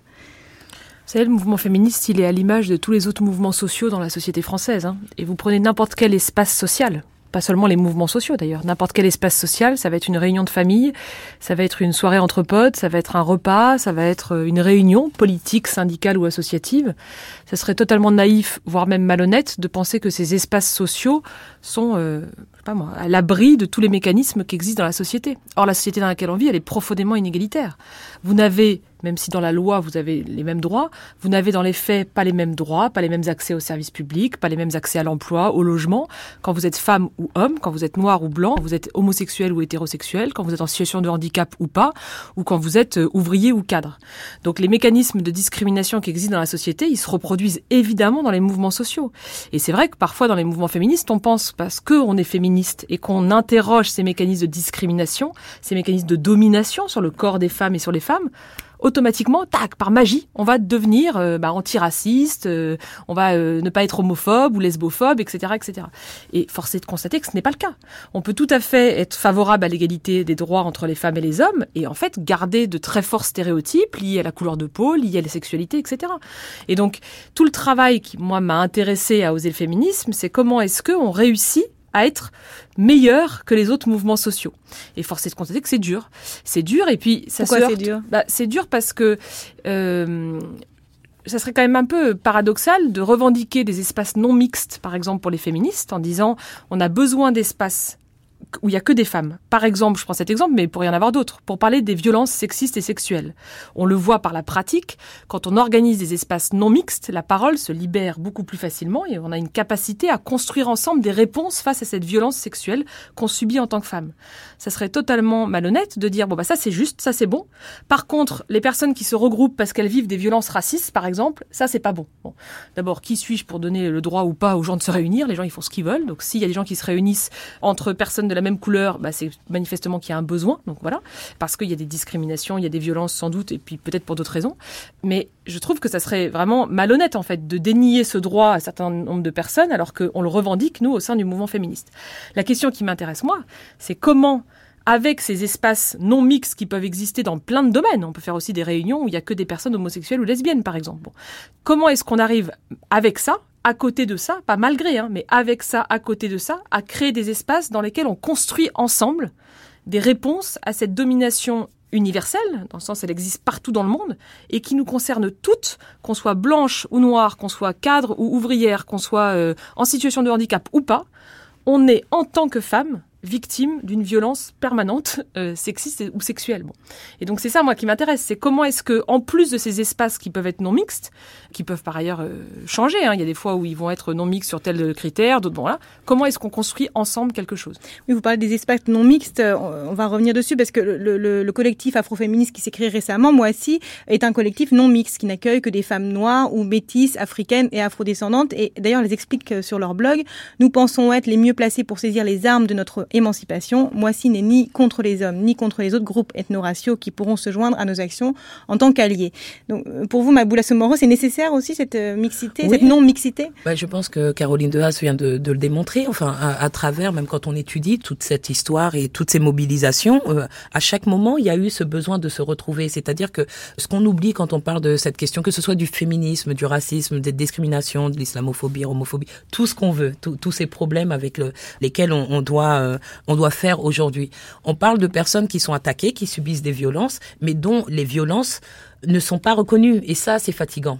Voilà, c'est fatigant. C'est-à-dire que avant de lutter contre, par exemple, le racisme, avant de lutter contre le sexisme ou contre l'homophobie, il faut déjà reconnaître les attaques sexistes, ra racistes ou homophobes. Et ça, ça demande de l'énergie. C'est-à-dire que la victime elle-même ou le groupe qui est ciblé doit euh, faire état de ce qu'il subit.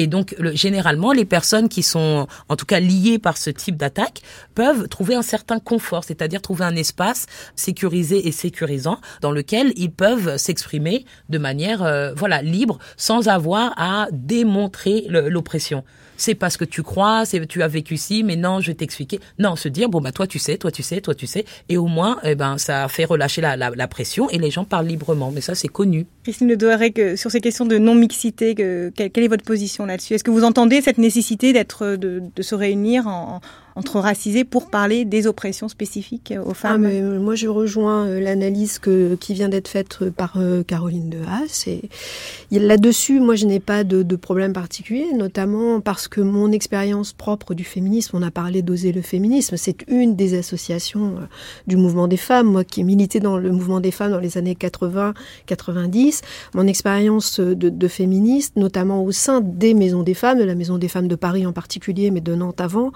c'est euh, une diversité. Nous, on a milité avec des femmes, les Nana Burr, le GAMS, euh, qui, s'occupent des mutilations sexuelles euh, depuis les années 80-90. Euh, on travaillait en mixité. C'est des questions qui, nous intéressaient toutes, mais j'entends bien le besoin de travailler plus spécifiquement sur des questions.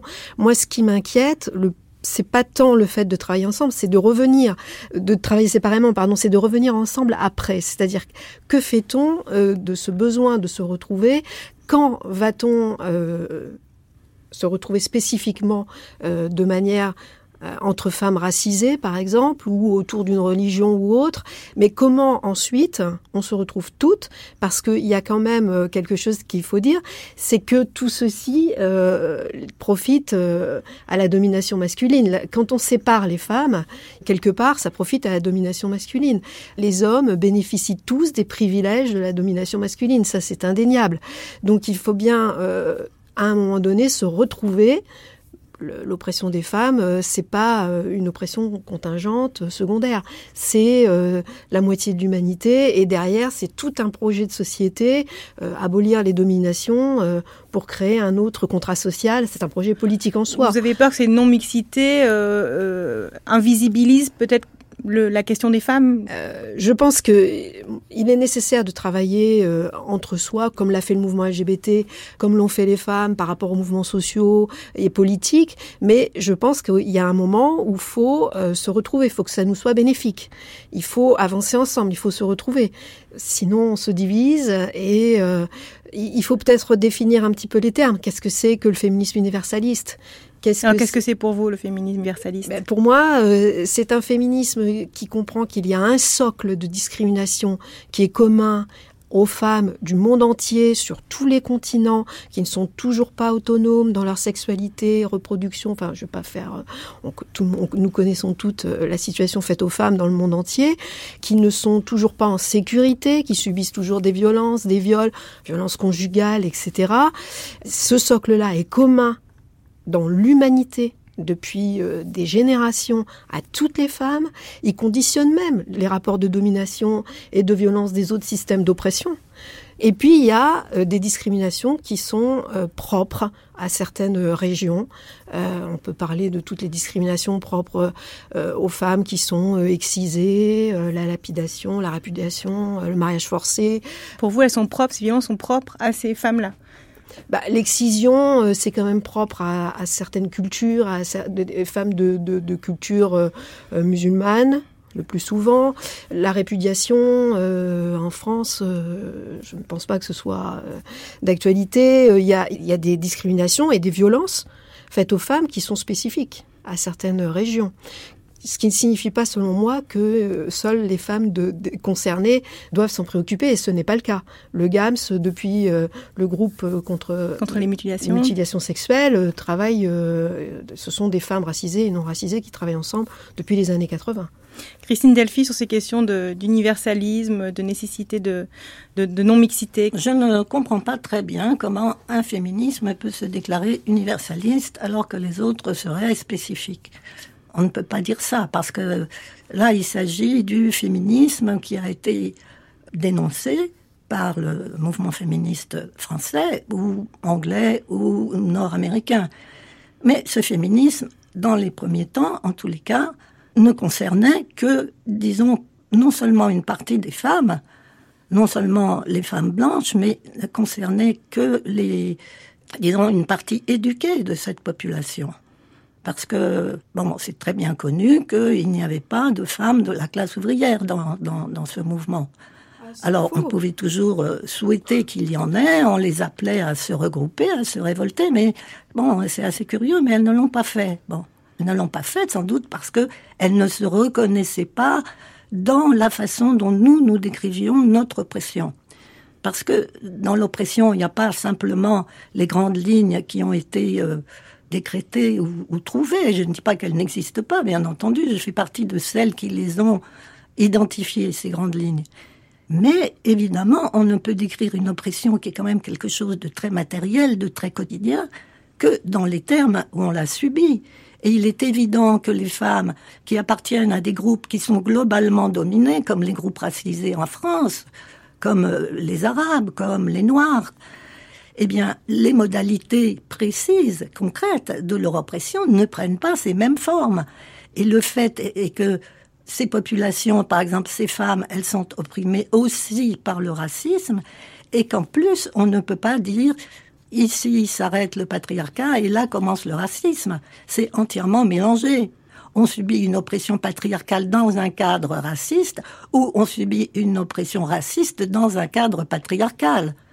Par exemple, hein, je prends là que le racisme, je ne prends même pas les divisions de, de classe qui sont sans doute la raison pour laquelle justement ces femmes ouvrières à qui on enjoignait de former des groupes ne l'ont pas fait. Elles ne se reconnaissaient pas. Alors ça ne veut pas dire qu'il n'y avait pas des points communs, mais elles ne se reconnaissaient pas dans la description euh, du quotidien qui est absolument fondamentale quand un groupe opprimé veut justement attaquer cette oppression.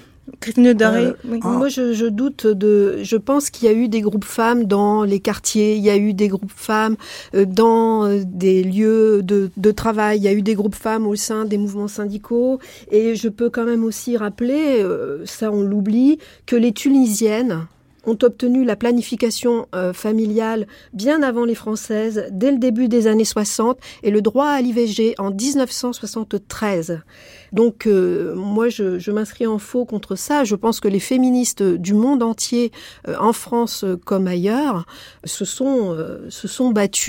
Et il est faux de dire que il n'y a que des féministes universitaires, des mouvements intellectuels, etc., qui aient porté ces, combats. C'est faux. Bon, excusez-moi, mais ça, ça n'est pas exactement ce que j'ai dit, d'une part, et d'autre part, il faut prendre l'exemple du mouvement américain. Dans le mouvement américain, les femmes noires ont mis très longtemps à le rejoindre. Elles ont mis très longtemps, pas seulement à cause du fait qu'elles n'étaient pas satisfaites de l'analyse faite par les féministes blanches. Elles ne l'ont pas rejoint parce que ça créait évidemment des divisions dans un groupe qu'on croyait ou qu'on voulait homogène, c'est-à-dire des divisions entre les femmes et les hommes. Et les hommes noirs n'étaient pas du tout, enfin, ont beaucoup combattu la création de groupes, y compris de groupes non mixtes, de groupes féministes. Mais finalement, ça s'est passé, ça s'est passé, et on peut dire que maintenant, encore que je pense que beaucoup de féministes noires américaines ne seraient pas d'accord avec moi, mais elles ont plus rejoint le mouvement féministe. Mais quel mouvement féministe? Un mouvement féministe transformé par leur inclusion, transformé par la prise en compte de leur oppression propre, qui n'était pas prise en compte, parce qu'on ne peut pas prendre en compte quelque chose qu'on ne sait pas ou qu'on refuse de voir. Il y a une chose qui s'est passée aussi avant même euh, ça, hein, c'est-à-dire avant les années 70, qui s'est passée aux États-Unis, c'est que les groupes pour les droits civiques et en particulier les groupes euh, noirs, enfin qui n'étaient pas forcément noirs, ils ont décidé justement de devenir non mixtes. Pourquoi? Pourquoi est-ce que c'est important pour un mouvement, pour un groupe de devenir non mixte C'est parce que quand les noirs, je parle des noirs en général, mais évidemment c'était surtout des hommes, en tout cas c'est eux qui avaient la parole, ils n'avaient pas encore été mis en cause par leurs propres féministes. Eh bien quand même, quand les noirs avaient des, dans leur groupe, il y avait des blancs aussi, eh bien, c'est la parole des blancs qui, malgré tout, avait le plus d'importance. Et les blancs, comme les hommes d'ailleurs, se font une représentation de ce que c'est le sexisme ou de ce que c'est le racisme, qui n'est pas du tout celle des intéressés.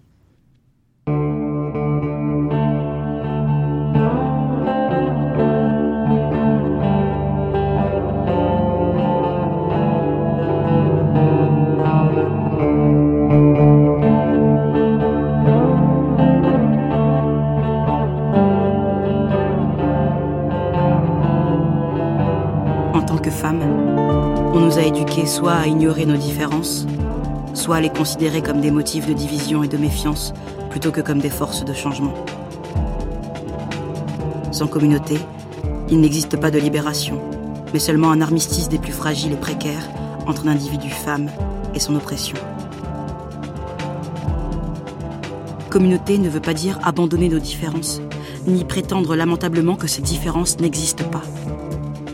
Celles d'entre nous qui sont hors du cercle des femmes acceptables, telles que cette société les définit, celles d'entre nous qui ont été forgées dans les flammes de la différence, celles d'entre nous qui sont pauvres, qui sont lesbiennes, qui sont noires, qui sont âgées, savent que la survie n'est pas une aptitude universitaire. Il s'agit d'apprendre à rester debout toute seule, haïe et parfois insultée, apprendre à faire cause commune avec toutes les personnes manifestement hors du système, afin d'imaginer et de construire un monde dans lequel nous pourrons toutes nous épanouir. Il s'agit d'apprendre à accepter ces différences et à les muer en force. Car les outils du maître ne détruiront jamais la maison du maître.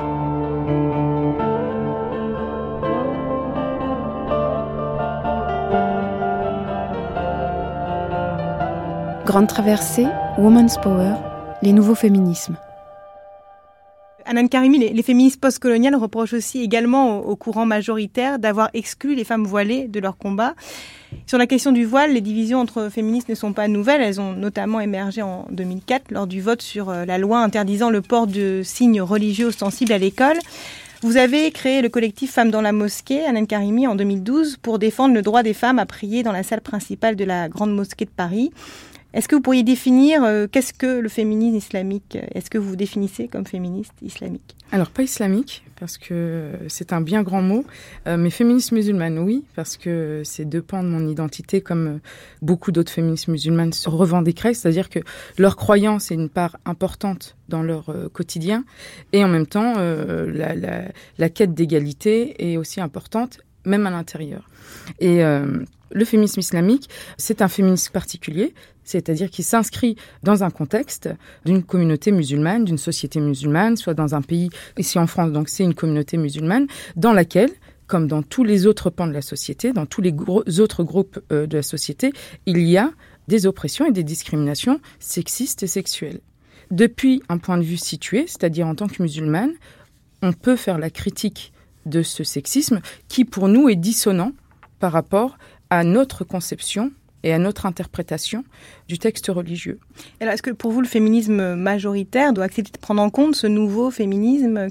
Eh bien, là où elles ont intérêt, ces féministes, à prendre en compte les féministes musulmanes, c'est d'entendre leur voix pour ne pas rajouter à leur oppression.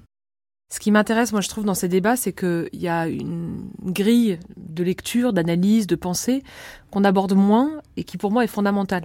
Il y a la grille de lecture des discriminations, des oppressions, qui, euh, moi, je le reconnais, hein, est assez euh, récente, entre guillemets. Euh, j'ai 35 ans, ça doit faire peut-être 5, entre 5 et 10 ans que je commence à travailler là-dessus, à m'interroger, à voilà. Donc c'est récent dans mon évolution. Je suis d'abord arrivée dans le féminisme et j'ai d'abord compris percuté, pris conscience, flippé de l'oppression totale des femmes que j'observais autour de moi. Et puis ensuite, je suis arrivée sur les autres thèmes de discrimination. Et d'ailleurs, à l'époque, j'avais des copines au tout début de mon engagement féministe qui me disaient euh, excuse-moi, mais là, ce que tu viens de dire, c'est totalement homophobe, quoi.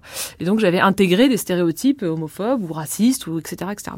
Ou islamophobes, enfin, peu importe. Donc, j'avais intégré ça. Donc, le féminisme a pour moi été une porte d'entrée vers la découverte d'autres mécanismes d'oppression qui, comme je ne les vivais pas au quotidien, comme quand moi je me balade dans la rue, je suis pas insultée en raison de ma couleur de peau, je vais chercher un job, on me claque pas la porte en raison de ma couleur de peau, eh ben, ça me prenait moins au trip que me prend au trip euh, l'engagement féministe.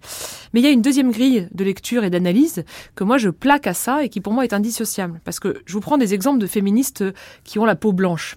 Par exemple, Laurence Parisot, elle est blanche. Roselyne Bachelot, elle est blanche. Je n'ai strictement rien à voir, à part le fait d'être femme, avec ces deux personnes-là sur le plan politique. Je m'inscris totalement en faux dans leurs convictions, leur façon de penser leur engagement féministe, etc. Je ne leur dénie pas le droit ou voilà de dire qu'elles sont féministes. Tout le monde peut se dire féministe et moi je, crois les gens qui me disent qu'ils sont féministes. Mais simplement, le projet politique qu'elles portent est en totale contradiction avec le mien. Et pourtant on a la même couleur de peau. Et donc on est des féministes blanches. Et pourtant on n'a rien à voir.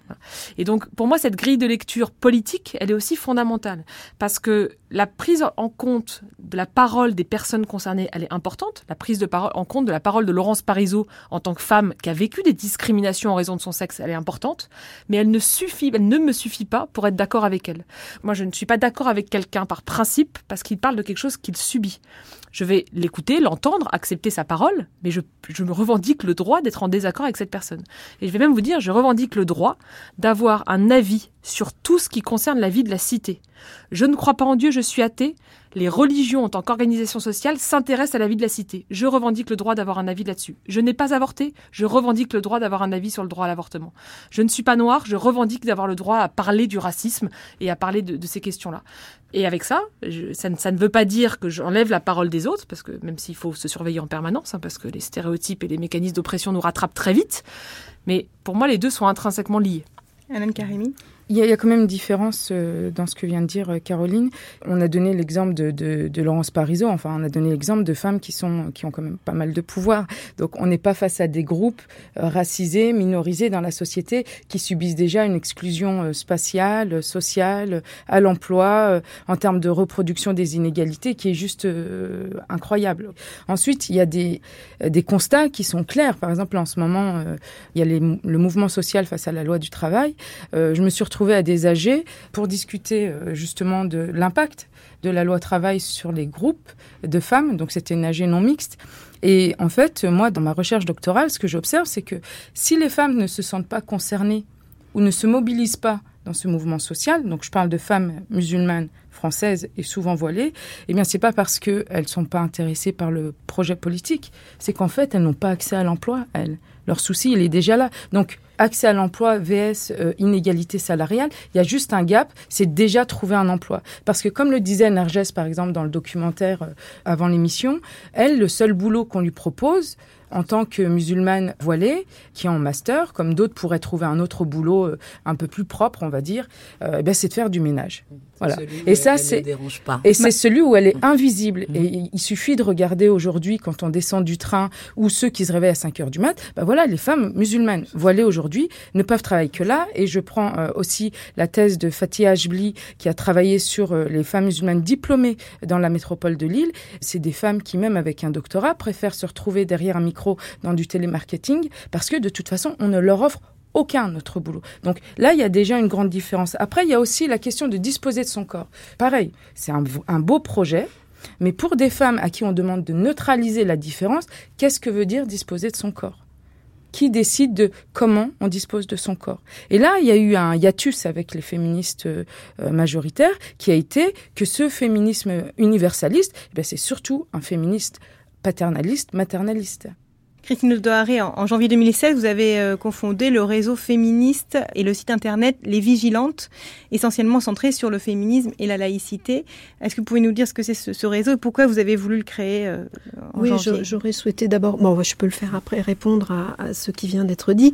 Les Vigilantes, nous, nous l'avons créé parce que nous avons fait euh, des constats, notamment celui de l'ampleur des replis et des crispations identitaires et, et communautaires.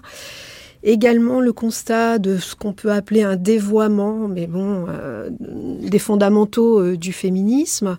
Tout à l'heure, on a, j'ai essayé de redéfinir un petit peu le, féminisme euh, universaliste. universaliste tel que moi je, je l'entends.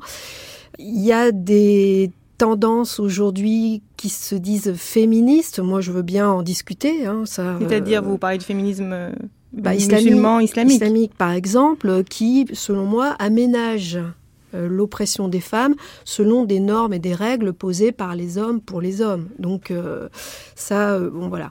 bientôt, j'ai un peu quelque part l'impression qu'on va nous dire que le féminisme dit blanc occidental est plus dangereux pour les femmes racisées que les violences de la domination masculine. Et ça, quand même, c'est un peu difficile à entendre. Donc, dans ce contexte de montée des intégrismes religieux, obscurantistes, misogynes, nous avons ressenti euh, le besoin de réaffirmer un féminisme laïque et universel. Mais nous sommes des féministes solidaires avec les féministes du monde entier qui, elles, se battent contre euh, des fondamentalistes ou des gouvernements euh, complaisants avec les fondamentalistes et qui en payent le prix fort. Et on en parle très peu.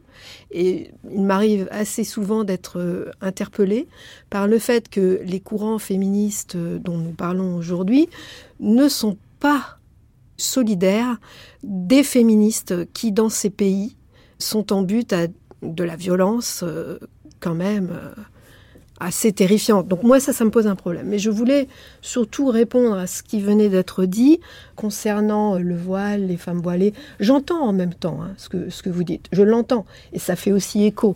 Je, voulais malgré tout dire que, bon, dans, mon entreprise, hein, euh, il y a des femmes qui travaillent à tous les niveaux, qui sont des femmes euh, euh, racisées. certaines portent un voile tel que le vôtre. Pour moi, c'est pas un voile, c'est un, voilà, une coiffure. Enfin, j'appelle pas ça un, voile islamique. Donc euh, voilà. Je voulais quand même le dire, ça existe aussi, il y en a beaucoup, et, heureusement, et quand même de plus en plus. Je ne nie pas pour autant euh, les problèmes existants. Pour moi, en tout cas, ce que je voulais répondre, c'est qu'il n'y a pas de féminisme islamique. Pas plus qu'il n'y a de féministes catholiques euh, ou juifs. le féminisme n'a jamais consisté à aménager l'oppression selon des règles religieuses écrites par des hommes. Pour moi, c'est une vision essentialiste, différentialiste, et qui d'ailleurs désespère, je le dis hein, et le répète, toutes les féministes que j'ai pu entendre, qui de l'autre côté de la Méditerranée luttent contre ces injonctions. Pour moi, c'est presque euh, ce féministe essentialiste et différentialiste, sa radicalité qui est un refuge que je, que je peux comprendre, c'est presque un piège propre à nourrir en réalité le racisme qu'il prétend combattre. Et ça, c'est quand même un problème.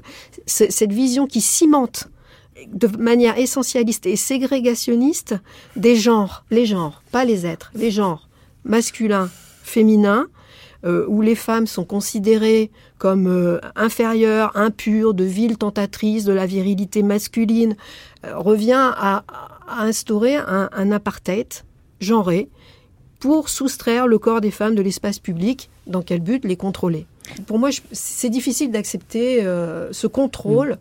religieux sur les femmes. Maboula Soumaoro. Alors, moi, c'est juste un commentaire, mais, mais je trouve que là, ce qui vient d'être dit nous renvoie à, la, à vos questions du début et la contextualisation, en fait. Peut-être on peut euh, avoir peur de l'émergence, par exemple, de cet afroféminisme ou de ce... Pas oui, non, mais c'est pareil. Enfin, pour moi, pour moi c'est l'afroféminisme ou le féminisme musulman, islamique, islamiste, enfin, tout ce qu'on dit. J'ai vraiment l'impression qu'on est dans un voilà, dans un moment précis de la France. Et là, avec euh, ce que vous venez de dire, madame, j'ai vraiment l'impression que on est dans un décalage incroyable. Voilà. Et donc euh, moi, par exemple, je ne me définis pas comme féministe, mais bon, j'ai l'impression euh, dans ma pratique d'être féministe en vérité. Et je pense que je ne me suis jamais considérée comme euh, féministe ou intéressée à cette histoire du féminisme, en tout cas en France, justement euh, à cause de ce type de propos qui m'exclut automatiquement, exclusivement, enfin euh, systématiquement.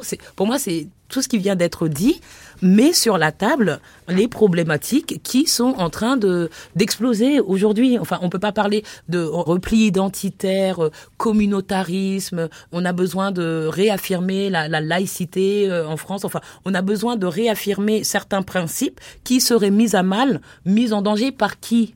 C'est ça la question. Par qui? Qui sont ces populations? Qui sont ces personnes ou ces communautés qui, euh, récemment ou dans ces dernières décennies, ont vraiment mis à mal euh, ces principes franco-français très anciens? Parce que la loi portant sur la laïcité euh, date de 1905, donc on sait très bien qu'elle fait partie de la tradition française intrinsèque. On parle d'un siècle pour un un pays multiséculaire comme la France, cette laïcité à laquelle on s'accroche aujourd'hui, elle a quoi? 100, 111 ans? Qu'est-ce que c'est que cette tradition qu'on a inventée en un siècle et quelques. Donc, ce que je voulais dire, c'est que voilà, je pense que là, quand, quand il y a des collectifs aujourd'hui qui vont parler euh, de la question de la race, euh, de, la, de la question du racisme et la race, elle ne elle ne concerne pas que, euh, on va dire, les Noirs, les Arabes ou les Roms, les racisés ou les racialisés. Moi, j'utilise le terme racialisé, inclut aussi les Blancs. C'est toutes ces inventions, tous ces faits sont des constructions et ne concernent pas seulement une certaine partie de la population, mais l'ensemble de la population. Quand on parle de race et de, racisme, on est vraiment dans un universel vers lequel on, on tend. Ce n'est pas seulement la question des personnes, euh, de manière plus évidente, touchées. C'est comme le féminisme n'est pas une question exclusivement de femmes. Ça concerne les hommes aussi, parce que sinon il y aura jamais de paix. Donc euh, vraiment, on était parti au début sur la question de, par exemple, l'excision. Voilà ce que j'ai entendu, l'excision ou l'international féministe du monde entier. Alors que peut-être que cette nouvelle génération de féministes, elles sont en train de remodeler euh, la France et la francité. Et peut-être que ce qui se passe euh, en, je sais pas, en Afghanistan, au sud de la Méditerranée, comme je viens d'entendre, ou, euh, l'excision, c'est c'est pas ça leur problème. Leur problème, c'est la France. Elles parlent depuis la France en France. Donc c'est facile de les renvoyer. euh, oui, alors t'es excisée parce que t'es sénégalaise et que la- non, non, non, non. Les sénégalaises déjà se battent contre l'excision, on, on est d'accord. Et ces sénégalaises euh, d'origine qui, qui se trouvent être citoyennes françaises, elles, elles ont, elles ont aussi quelque chose à dire à la France et qui ne va pas avoir les mêmes modalités que si elles se trouvaient au Sénégal. Et je pense que c'est ça le décalage. Peut-être ne pas oublier de, de dire malgré tout, c'est que là on parle de la France, mais il y a un contexte international. La France est imprégnée aussi de ce qui se passe au niveau international. Moi, je, je- il y a quelque chose qui me gêne, c'est qu'on ne fait pas. On ne, on- là, il manque quelque chose malgré tout. Il y a eu en 1979 une convention internationale contre les discriminations à l'encontre des femmes, qui a été considérée comme la Déclaration universelle des droits des femmes. Ensuite, il y a eu la conférence internationale des droits de l'homme à Vienne en 93, qui pour la première fois a dit Women rights are human rights. En 95, Les il y a droits des eu femmes sont les droits de tous. de tous. voilà. En 95, il y a eu la conférence mondiale des femmes à Pékin, qui a révélé un continuum dans les violences faites aux femmes. Le viol a été reconnu comme arme de guerre dans le statut de Rome, qui a institué la Cour pénale. C'est très important parce que ça recadre un contexte international. de la le France droit parce que c'est- international. l'impossibilité pour certaines populations d'être ancrées dans le territoire français. C'est ça le problème. Oui, c'est qu'à chaque fois qu'on parle de ces, de ces communautés ou de ces personnes, on les renvoie toujours Je à une origine qui nourrirait leur impossible ancrage dans cette nation française et leur citoyenneté problématique. Quand on parle de l'histoire du féminisme, par exemple euh, français ou celui qui est considéré comme blanc euh, aujourd'hui ou traditionnel, je suis pas sûre qu'on soit toujours en conversation avec cet international. Alors, voilà. encore pour revenir sur la laïcité, euh, Christine Delphi, vous êtes euh, engagée contre la loi interdisant le port des signes religieux sensibles à l'école, et depuis vous, vous critiquez régulièrement euh, vos Bah, anciennes faut- camarades féministes. Bah, il faut voir que si vous voulez, depuis les affaires du foulard et surtout depuis la loi d'interdiction du foulard euh, à l'école, il faut voir que la notion de laïcité a été complètement dévoyée. hein. Le féminisme ne rime pas nécessairement avec laïcité pour vous, Christine Delphi. Mais c'est, mais pas avec cette laïcité-là. La laïcité, c'est le droit d'exprimer ses opinions partout, en privé et en public. On oublie toujours ce qui est écrit dans la loi, ce qui est écrit dans la Déclaration universelle des droits humains et non pas des droits de l'homme comme on le croit en France, ce qui est écrit dans la Convention européenne de défense des droits humains. c'est selon les deux, l'article 9 ou l'article 10, je vous invite à les relire. Les relire et vous verrez que la liberté d'expression est garantie en ce qui concerne l'expression de n'importe quoi. Et je voudrais aussi dire quand même que quand on parle de féminisme là, de quel féminisme on parle? On parle du féminisme français. C'est le seul pays où des féministes ont elles-mêmes exclu des femmes. Les femmes qui portaient le foulard, avec toute une, une rhétorique. Le voile est le, le symbole d'une oppression. Mais enfin, il faut bien rappeler qu'il y a des tas de choses dans le vêtement des femmes qui sont des symboles de l'oppression. Mais dans les années 70, Hein Christine Attendez. Défi, vous avez lutté aussi contre les normes religieuses. Euh, La loi pour l'avortement était aussi une bataille contre l'Église catholique?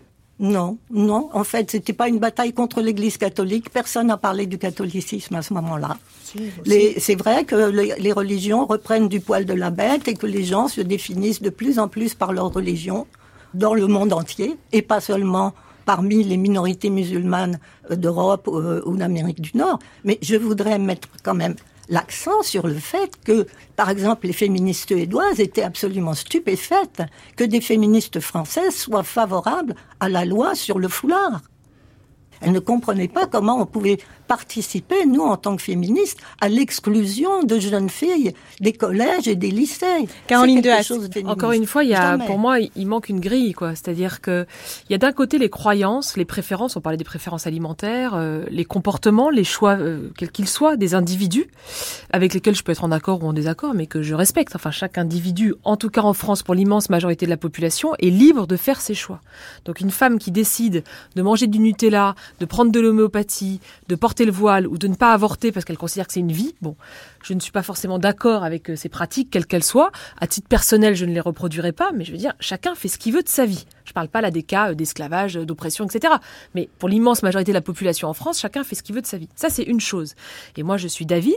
C'est d'ailleurs pour ça qu'en 2004, moi, j'étais syndicaliste étudiante. On avait pris position contre la loi de l'époque parce qu'on considérait que c'était pas une loi sur la laïcité. C'était une loi qui visait une partie de la population et que, en tant que ça, elle portait problème. Après, le fait qu'on laisse à l'écart de l'école tous les systèmes sociaux, économiques, financiers, quels qu'ils soient, qu'on empêche les marques, etc., de rentrer dans l'école, pour moi, c'est un autre débat, mais qui n'a pas été celui de 2004 en réalité. Bon. Alors, là où il manque une grille, pour moi, c'est que on peut pas faire comme si le Nutella, l'homéopathie, l'IVG ou la religion, c'était uniquement des pratiques individuelles. Parce que ce n'est pas uniquement ça. Derrière le Nutella, c'est une industrie qui tue des forêts entières. Euh, derrière l'homéopathie, c'est des industries pharmaceutiques qui nous vendent, ça c'est un avis personnel à mon avis, des trucs qui servent à rien. Derrière les religions, c'est des organisations sociales qui agissent politiquement au niveau national comme au niveau international, notamment sur les droits des femmes.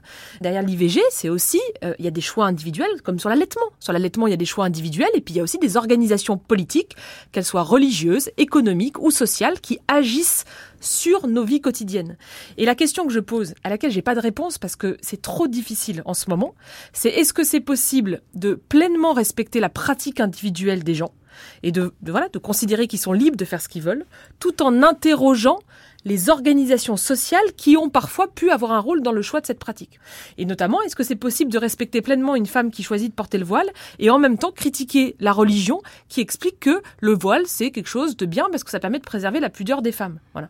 Donc, voyez, je, est-ce que c'est possible de faire ça? Est-ce que c'est possible de respecter une femme qui décide de pas avorter tout en expliquant qu'une religion qui empêche les femmes d'avorter par différents moyens de pression, de lobbying, etc., par des amendements à l'Assemblée nationale en France par exemple, ou que par des pressions, il y a quand même un continent entier, l'Amérique latine, où les femmes n'ont pas le droit de disposer de leur corps à cause des religions, et notamment de l'Église catholique.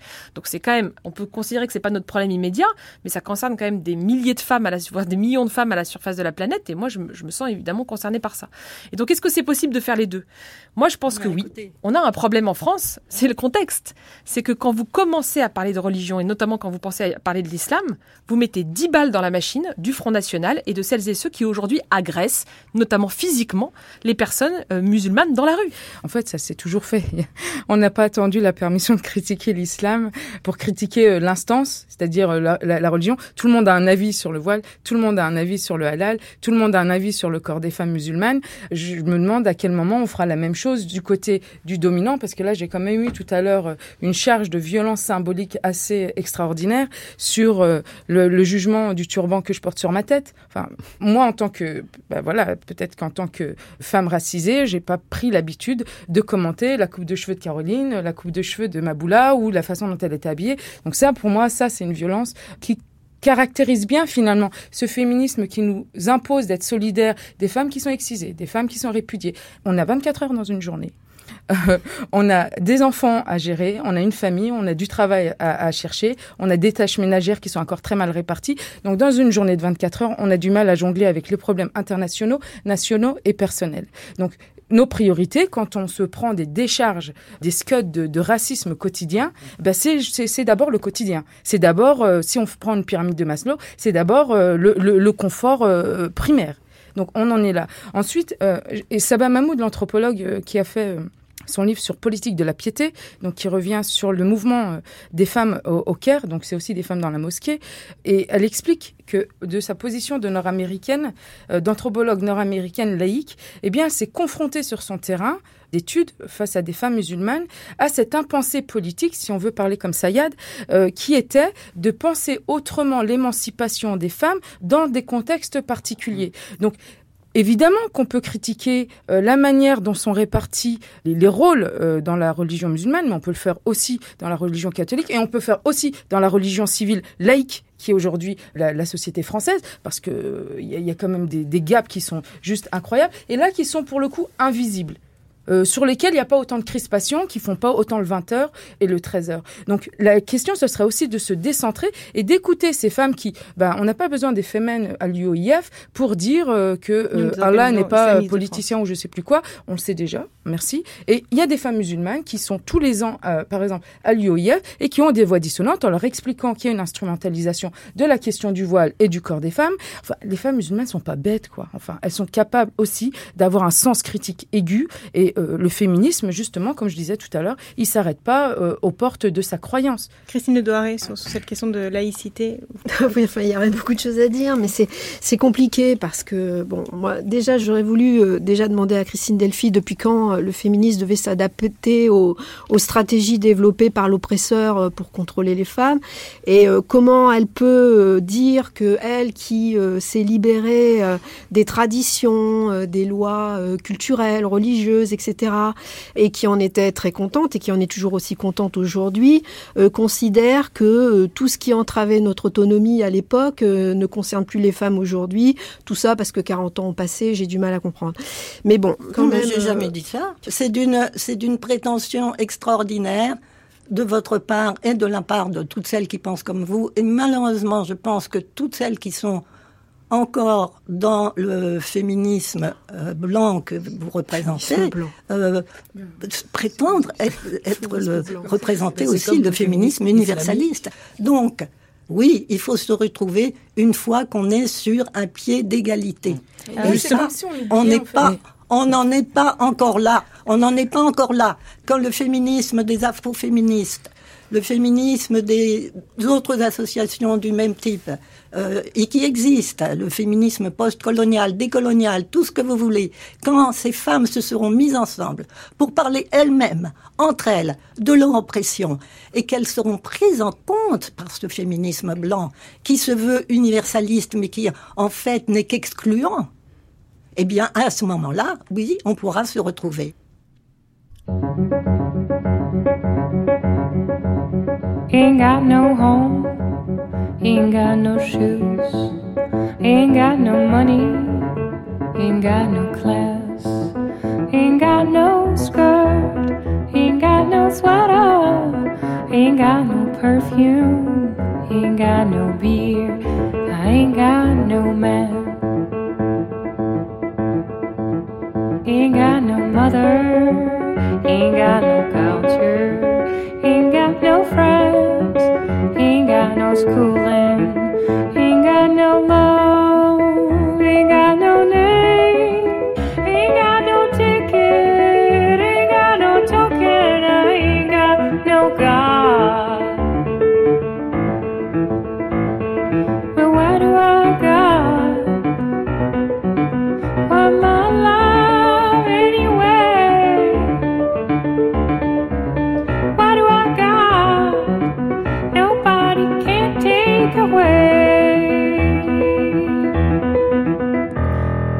Grande traversée, Women's Power, les nouveaux féminismes. Une émission de Charlotte Bien-Aimée et Annabelle Brouard. Avec les textes d'Audrey Lorde et les slams d'Awa Ndongo. Lecture Estelle Clément Béalem et Rebecca Chaillon. Mixage Julien Douminc. Documentation et archives Marc-Laurent Clotilde Fio de l'INA, Véronique Le Falaire, Vanessa Chang, Hervé Lebeau, Nathalie Rouvillain. Merci à Amandine, Mani Chronique, Sharon, Awa et Narges, à Wissal, Célia, Sinel et Ketsia du collectif féministe contre le cyberharcèlement, à Maboula Soumaoro, Caroline Dehas, Christine Le Doharé, Christine Delphi et Anan Karimou. Merci aussi à Kiemis, Fania, Dia, Françoise Vergès et Gertie Dumbury.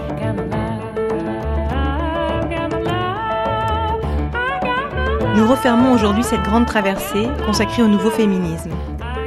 Merci à toutes celles qui ont de près ou de loin contribué à l'élaboration de ces émissions. Vous pouvez réécouter et podcaster cette grande traversée sur le site franceculture.fr.